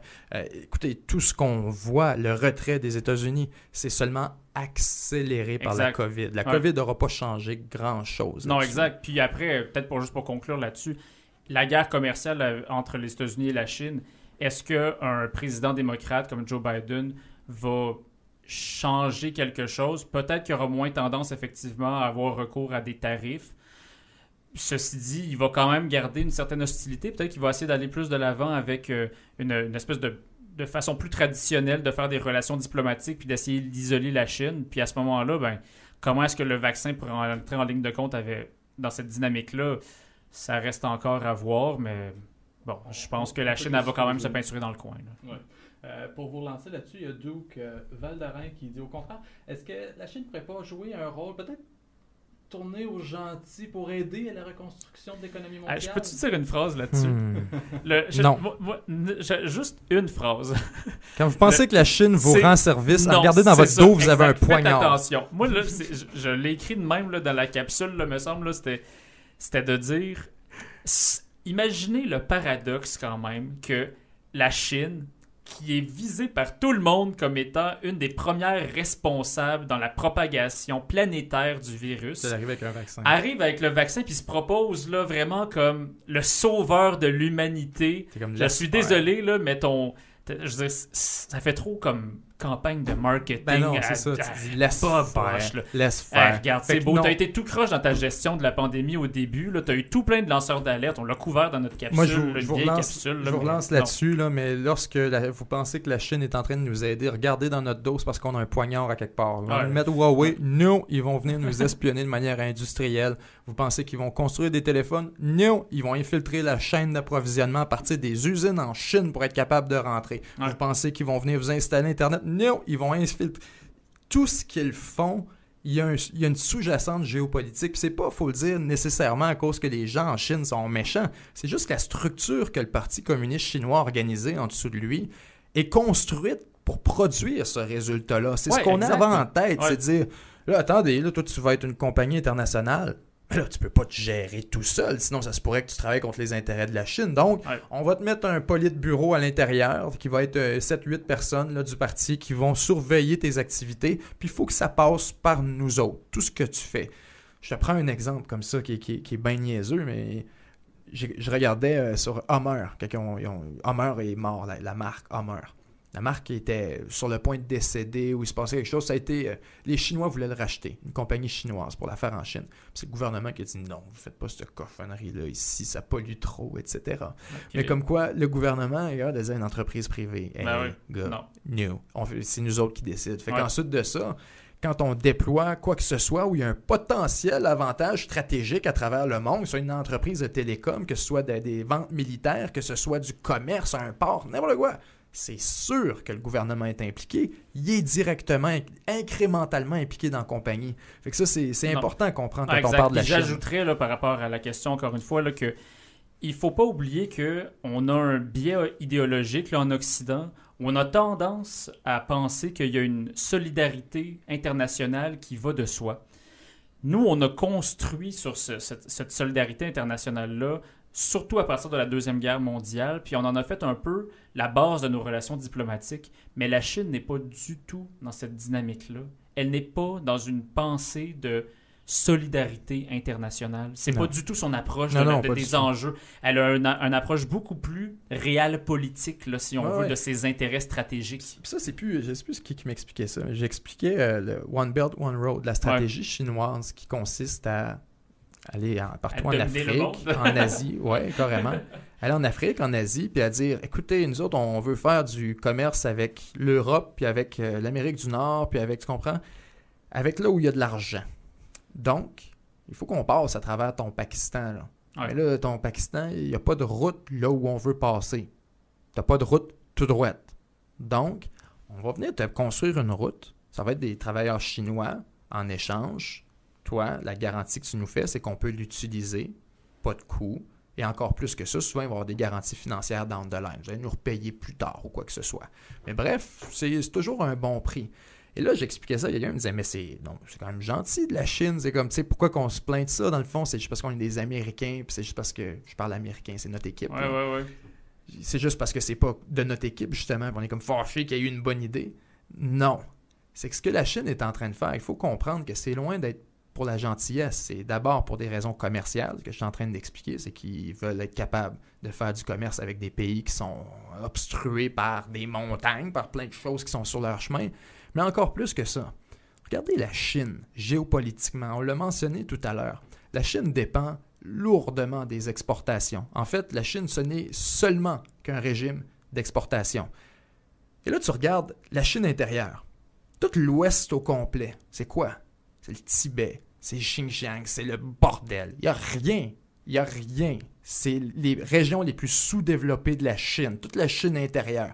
La Chine est essentiellement concentrée sur la mer de Chine, puis sur, tu comprends, la côte et avec les grands fleuves. Ce que ça veut dire, c'est qu'ils dépendent lourdement de tout ce qui est de commerce maritime. Ils n'ont pas le choix. Parce que justement, si tu veux faire du commerce avec l'Europe, tu peux pas faire le tour par l'Asie. Il n'y a pas de route. Il y a des montagnes, il y a le Tibet, il y a ci, il y a ça, il n'y a, rien. Tu peux pas te rendre. Tu n'as pas le choix, il faut que tu prennes la mer. Et là, tu arrives pour prendre la mer, et tous les grands canaux de la planète sont contrôlés par ton adversaire éternel, les États-Unis, Mm. qui contrôlent le canal de Suez, qui compte par des alliés politiques, qui contrôlent le canal de Panama, qui contrôle le détroit de Bering, qui don- contrôle le détroit des euh, Dardanelles, qui contrôle... Malacca. Écoute, Malacca, qui Ouais. contrôle euh, Bab el-Mandeb, qui Ouais, c'est- exact. Ouais. contrôle toutes, toutes, toutes les mers du monde sont sous contrôle américain. Donc, si les États-Unis décidaient demain matin qu'ils avaient la confiance et l'arrogance pour tourner la switch à off, c'en est fini de la Chine. Mm. C'en est fini de la puissance commerciale et industrielle de la Chine. Donc, la Chine voit ça aller. Ils se virent de bord. Ils disent, bon, ben, on va se préparer à ça d'abord. On va se construire des routes pour sortir des voies maritimes. Ouais. Et notre stock, on va le passer par le Pakistan, on va le passer par l'Afrique, on va le passer par... On va venir bâtir pour vous autres à notre coût, parce qu'ils voient très bien c'est quoi leur faiblesse géopolitique Ben et oui, la dépendance extrême sur toutes les voies maritimes. Ouais. Fait que tu sais, on voit la Chine comme cette espèce de... Ah, mais là, non, non, non, la Chine, ils, ils savent c'est quoi qu'ils font, là. Ouais. La Chine, ils, ils savent c'est quoi leurs contraintes, ils savent comment prendre le contrôle du monde. Ça passe justement par cet établissement de ce réseau commercial solide et robuste à l'extérieur des voies maritimes pour qu'ils puissent ensuite se retrouver et le monétiser. Parce qu'à partir du moment où la Chine devient moindrement arrogante, ils savent qu'ils n'ont pas de marge de manœuvre s'ils n'ont pas leur propre réseau pour mettre sur le marché leurs produits. C'est clair. Ben, ils peuvent pas être baveux, là. On contrôle les mers. Donc, en ce moment, ils voient ça aller. Bide your time. Ils disent que c'est des Chinois. Hide your strength, bide your time. Mm. Et là, ils cachent leur force, prennent leur temps Mm. pour construire leur réseau. Et quand ils auront l'opportunité, la chance d'être baveux, comme ils veulent l'être et comme ils attendent de l'être depuis le siècle d'humili- d'humiliation dans 1800, ils vont l'être, là. Mm. Faut pas penser qu'ils seront pas, là. Donc, on tend, on, des fois, on regarde la Chine, puis on est comme ce gros teddy bear qui fait des prêts à tout le monde et qui est gentil avec les Africains. Il faut le voir plus loin que ça. Il faut voir plus loin que son nez. Et la Chine, justement, a ce loisir-là. Quand tu es élu pour... Élu. Désolé, j'avais pas ce mot-là. Quand tu es au pouvoir de manière perpétuelle pour les 50 prochaines années, mais là, ce que tu fais, tu penses pas 4 ans en avant, tu penses 20 ans en Ben avant. oui. Comment Ouais. on fait pour dominer le monde? Ouais. Ben là, ça va nous prendre euh, un accès commercial. Bon, on va se construire des routes. Construire des routes. OK. Il n'y a pas de route là-bas. Ben, va voir le gouvernement, dis que Ouais, c'est ça. et voilà comment ça se passe. Fait que, c'est... Non, la Chine ne rendra pas service à personne et s'ils vont reconstruire l'économie mondiale, ça va être selon ce modèle-là. On a-tu assez démoli cette question-là? Pas la question, je veux dire, on a répondu La- assez franchement. Euh, si on continue dans cette optique-là, ce moment Une dernière. ou une dernière, ça c'est ok. On, on va continuer un petit peu avec la Chine tant qu'elle est dedans. euh, Attends, j'en ai une bonne. go, Oh, go. tu regardes en même temps, toi et tout. Peut-être que vous avez la même Deux bonne bonnes. en tête. Jérémy Tremblay. Est-ce qu'un affrontement armé USA visite Chine est quelque chose d'envisageable avec Biden? Et en deuxième temps, est-ce qu'il va y avoir un monde, un retour à un monde bipolaire, comme la guerre froide? Puis juste par curiosité, vu que les deux sont quand même liés, Ouais. toi, c'est quoi l'autre question que tu avais? On s'enlignait pas mal. C'est C'est ça? Ok, c'est beau. Parce qu'on peut les répondre un peu en bloc. là. Est-ce qu'il peut y avoir un conflit armé entre les États-Unis et la Chine sous Joe Biden? Écoute, j'aurais envie de répondre par rapport à ça que le changement d'administration ne changera rien aux, euh, aux zones chaudes qu'il y a présentement sur la planète. Trump, euh, bon, on dira ce qu'on voudra par rapport à- à- au personnage. Le fait est qu'il n'a pas été particulièrement présent militairement, c'est-à-dire il n'a pas augmenté la présence militaire des États-Unis euh, partout dans le monde. Euh, il n'a parti aucune guerre. Il n'a pas lui-même de sa propre initiative amené les États-Unis sur un nouveau théâtre d'opération. Il n'a pas été particulièrement belliqueux sur la scène internationale, je dirais. Mais il reste évidemment qu'il y a des, des points de friction avec la, entre la Chine et les États-Unis. Donc, Joe Biden va hériter des mêmes points de friction. Là. Ça n'a rien à voir avec la présidence en soi, je pense. C'est peut-être juste la réaction après ça qui va être différente. J'ai mais- vu une caricature de ça que j'ai tellement trouvé drôle, mais c'est absurde, fait que je pouvais pas la partager parce que c'était trop grotesque. Fait que je vais laisser les gens se l'imager dans leur tête comment c'était drôle.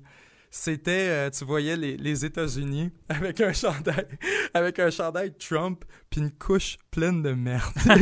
puis là, il allait voir le monde, puis il était comme, puis là, le monde était comme, ah, va t'es dégueulasse. Puis tu vois, la, slide d'après, c'est les États-Unis avec un chandail Biden, puis la couche encore pleine de merde. puis le monde, il est comme, ah, qu'est-ce que tu fais? Comme quoi, ben tu sais, vous, êtes, vous êtes encore dans la même situation, le même qui, qui était, même qui, qui peu importe qui était, est président des États-Unis. Fait que t'as raison là-dessus sur les, les, points chauds géopolitiques, ça reste les mêmes. Puis disons-le, là, autant il y a des enjeux euh, qui sont transformés avec l'arrivée d'un nouveau président. Là, la santé, par exemple. Là, ils vont passer de 14 d'exécutifs puis annuler 4 ans de politique de Donald Trump en, mm un trait de crayon. C'est assez incroyable la puissance des, ordres exécutifs, à quel point ça vient futile de gouverner quand tu sais ça pour un président. Et quand tu sais, bon, que ce que tu as devant Joe Biden, c'est aussi un congrès euh, probablement à moitié républicain. Il faut que tu considères que les démocrates, mais autant ils sont divisés avec le reste du monde, ils ont toujours voté avec Donald Trump sur la Chine. Toujours, mm. toujours, toujours, toujours, toujours, toujours. S'il y a une affaire qui était d'accord avec Donald Trump, c'est sur la Chine. Il était comme, combien de sanctions? Une, deux, trois. On a dessus quatre, quatre une fois, quatre deux fois. T'as un démocrate qui se lève. Oui, c'était tout le monde voulait sanctionner la Chine. On attendait juste un peu d'avoir un leader qui allait pouvoir le rationaliser, l'expliquer aux gens, parce qu'on s'attendait à ce qu'il y ait des, un prix économique à ça. Et il y en a eu un. Il y a eu quand même une certaine euh, des usines qui sont fermées. Il y a eu des pertes. Il y a eu euh, une douleur à cette guerre économique, à cette guerre commerciale, surtout les agriculteurs qui ont été compensés par le gouvernement, mais cet argent-là vient de quelque part. Ben oui, bien sûr. Fait que, bref, tout ça pour dire que tout le monde voit très bien, autant chez les démocrates que les républicains, qu'il y avait quelque chose à faire rapidement contre la Chine, sans quoi les États-Unis, comme unité politique, est en train de se désintégrer complètement devant l'influence chinoise. Là, la question en deuxième temps, quand on parle de, de, conflit armé, je vais, je vais me lancer puis je vais te laisser euh, reprendre là-dessus. Parce que ça, c'est quelque chose que auquel je réfléchis très souvent. Fait que je vais demander aux gens d'être très indulgents avec moi parce que je suis assez euh, déprimant là-dessus. La Chine a le temps de son côté. Time on their side. Ça, c'est le premier principe qu'il faut comprendre. Pourquoi? Parce que d'abord, si on regarde les croissances économiques, la Chine est sur le point, sinon a déjà dépassé les États-Unis, et la grosseur d'une armée est directement, la puissance de l'armée est directement reliée à ta capacité économique à la soutenir, à payer ton monde, à bâtir des nouveaux bateaux. À un si le régime s'effondre à la maison, on en parlait tantôt, la Chine n'a pas le choix aussi de tenir son monde content. Donc tu peux pas non plus juste mettre tout ton argent dans l'armée, ça marche pas de mhm. même. Et l'armée chinoise en ce moment, aussi baveux soit-il, et c'est un peu pour ça qu'ils ne sont pas tant que ça non plus, à part en mer de Chine et à quelques endroits, c'est qu'ils sont pas très forts. Non. Il n'y a rien à avoir peur de la Chine en ce moment. Militairement. Militairement. La Chine, on dit la marine chinoise. La marine chinoise, c'est une marine qu'on pourrait appeler de white water. On dit en géopolitique une white water navy, c'est-à-dire on ne va pas dans le blue water, qui est l'eau plus profonde, les eaux océaniques, etc.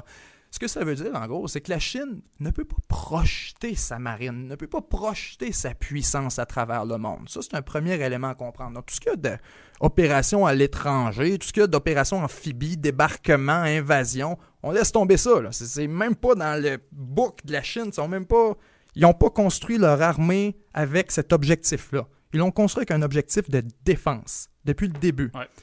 Ensuite de ça, vous avez Taïwan à côté, peut-être, qui vont essayer de réclamer offensivement, pour faire une parenthèse. Mais au sens où la Chine n'a pas de puissance militaire gigantesque.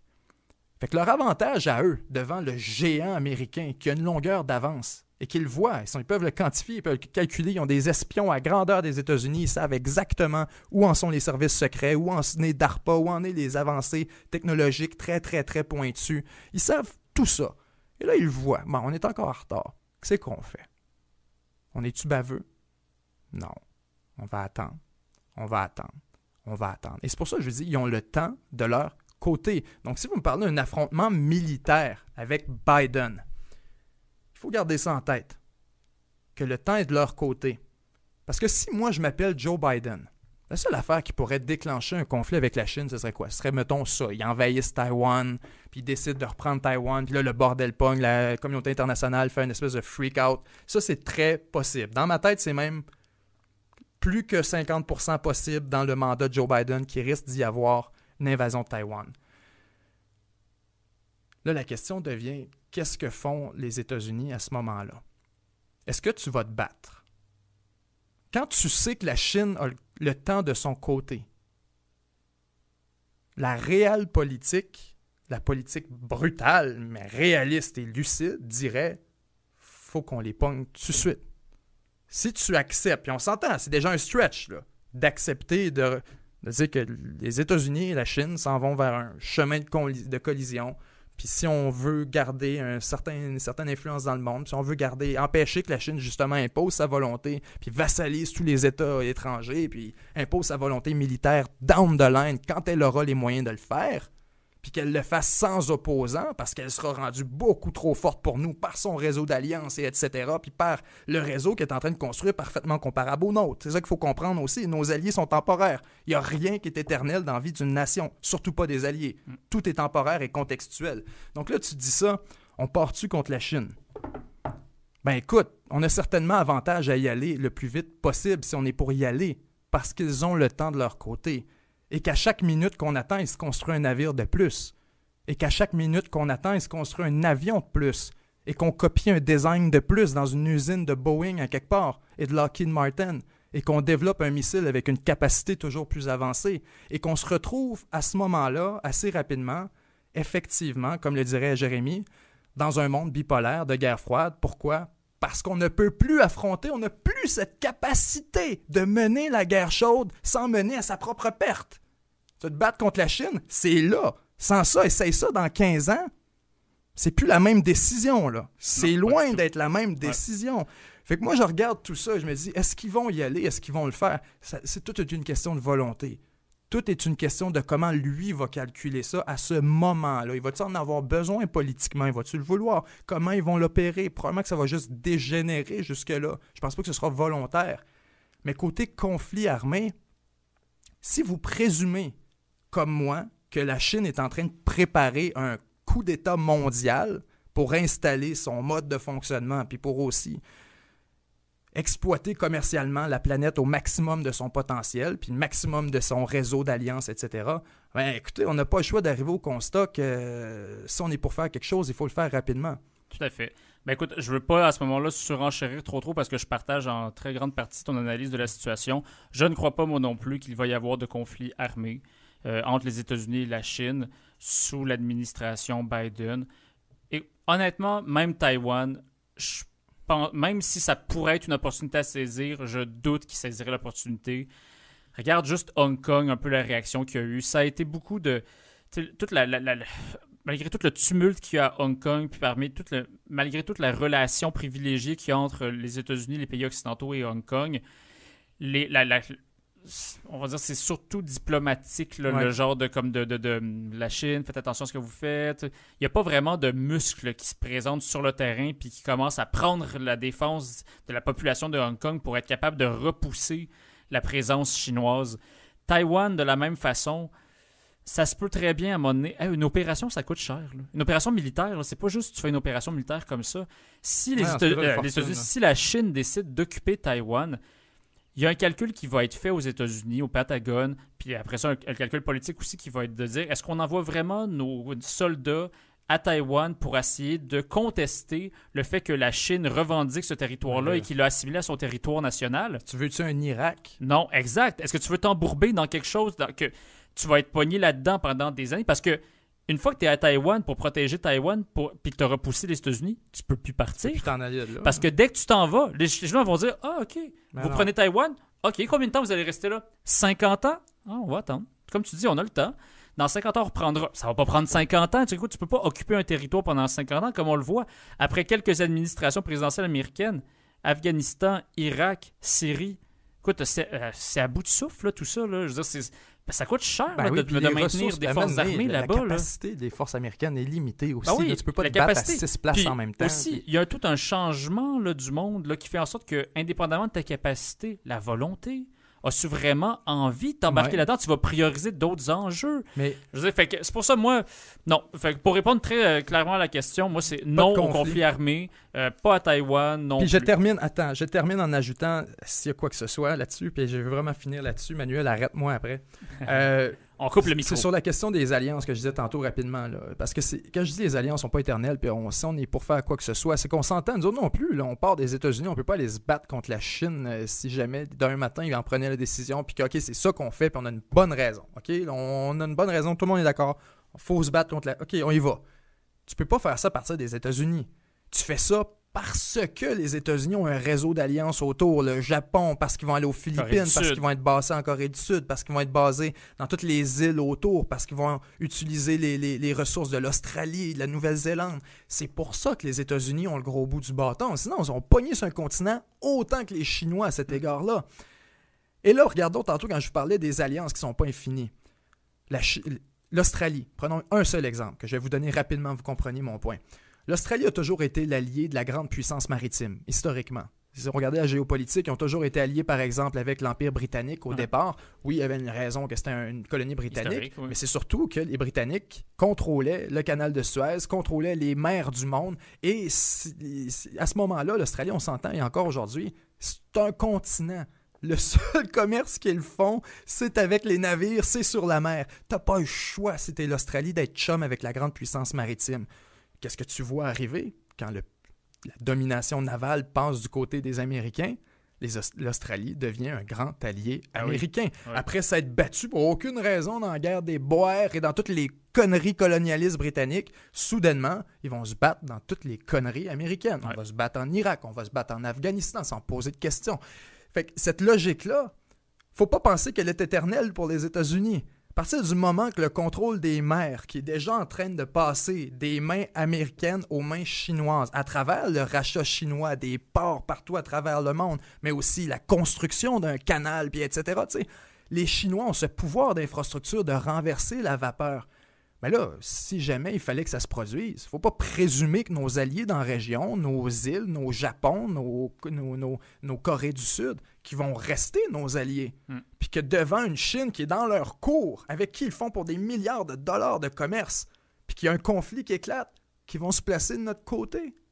Il faut pas présumer de ça. Là. Ben je vous dis qu'il y a un compteur qui est allumé pour ce qui est d'un conflit militaire avec la Chine qu'on perd un allié à tous les 3-4 ans. Euh, au, bout de la ligne, la tendance régionale se renverse. L'Australie est déjà à peu près vassalisée par la Chine au complet. Toutes les compagnies minières sont fournies, sont, sont opèrent grâce à la Chine. Tous les produits sont déversés en Chine. Les universités sont composées, je pense, à 25% d'étudiants étrangers chinois. C'est ridicule.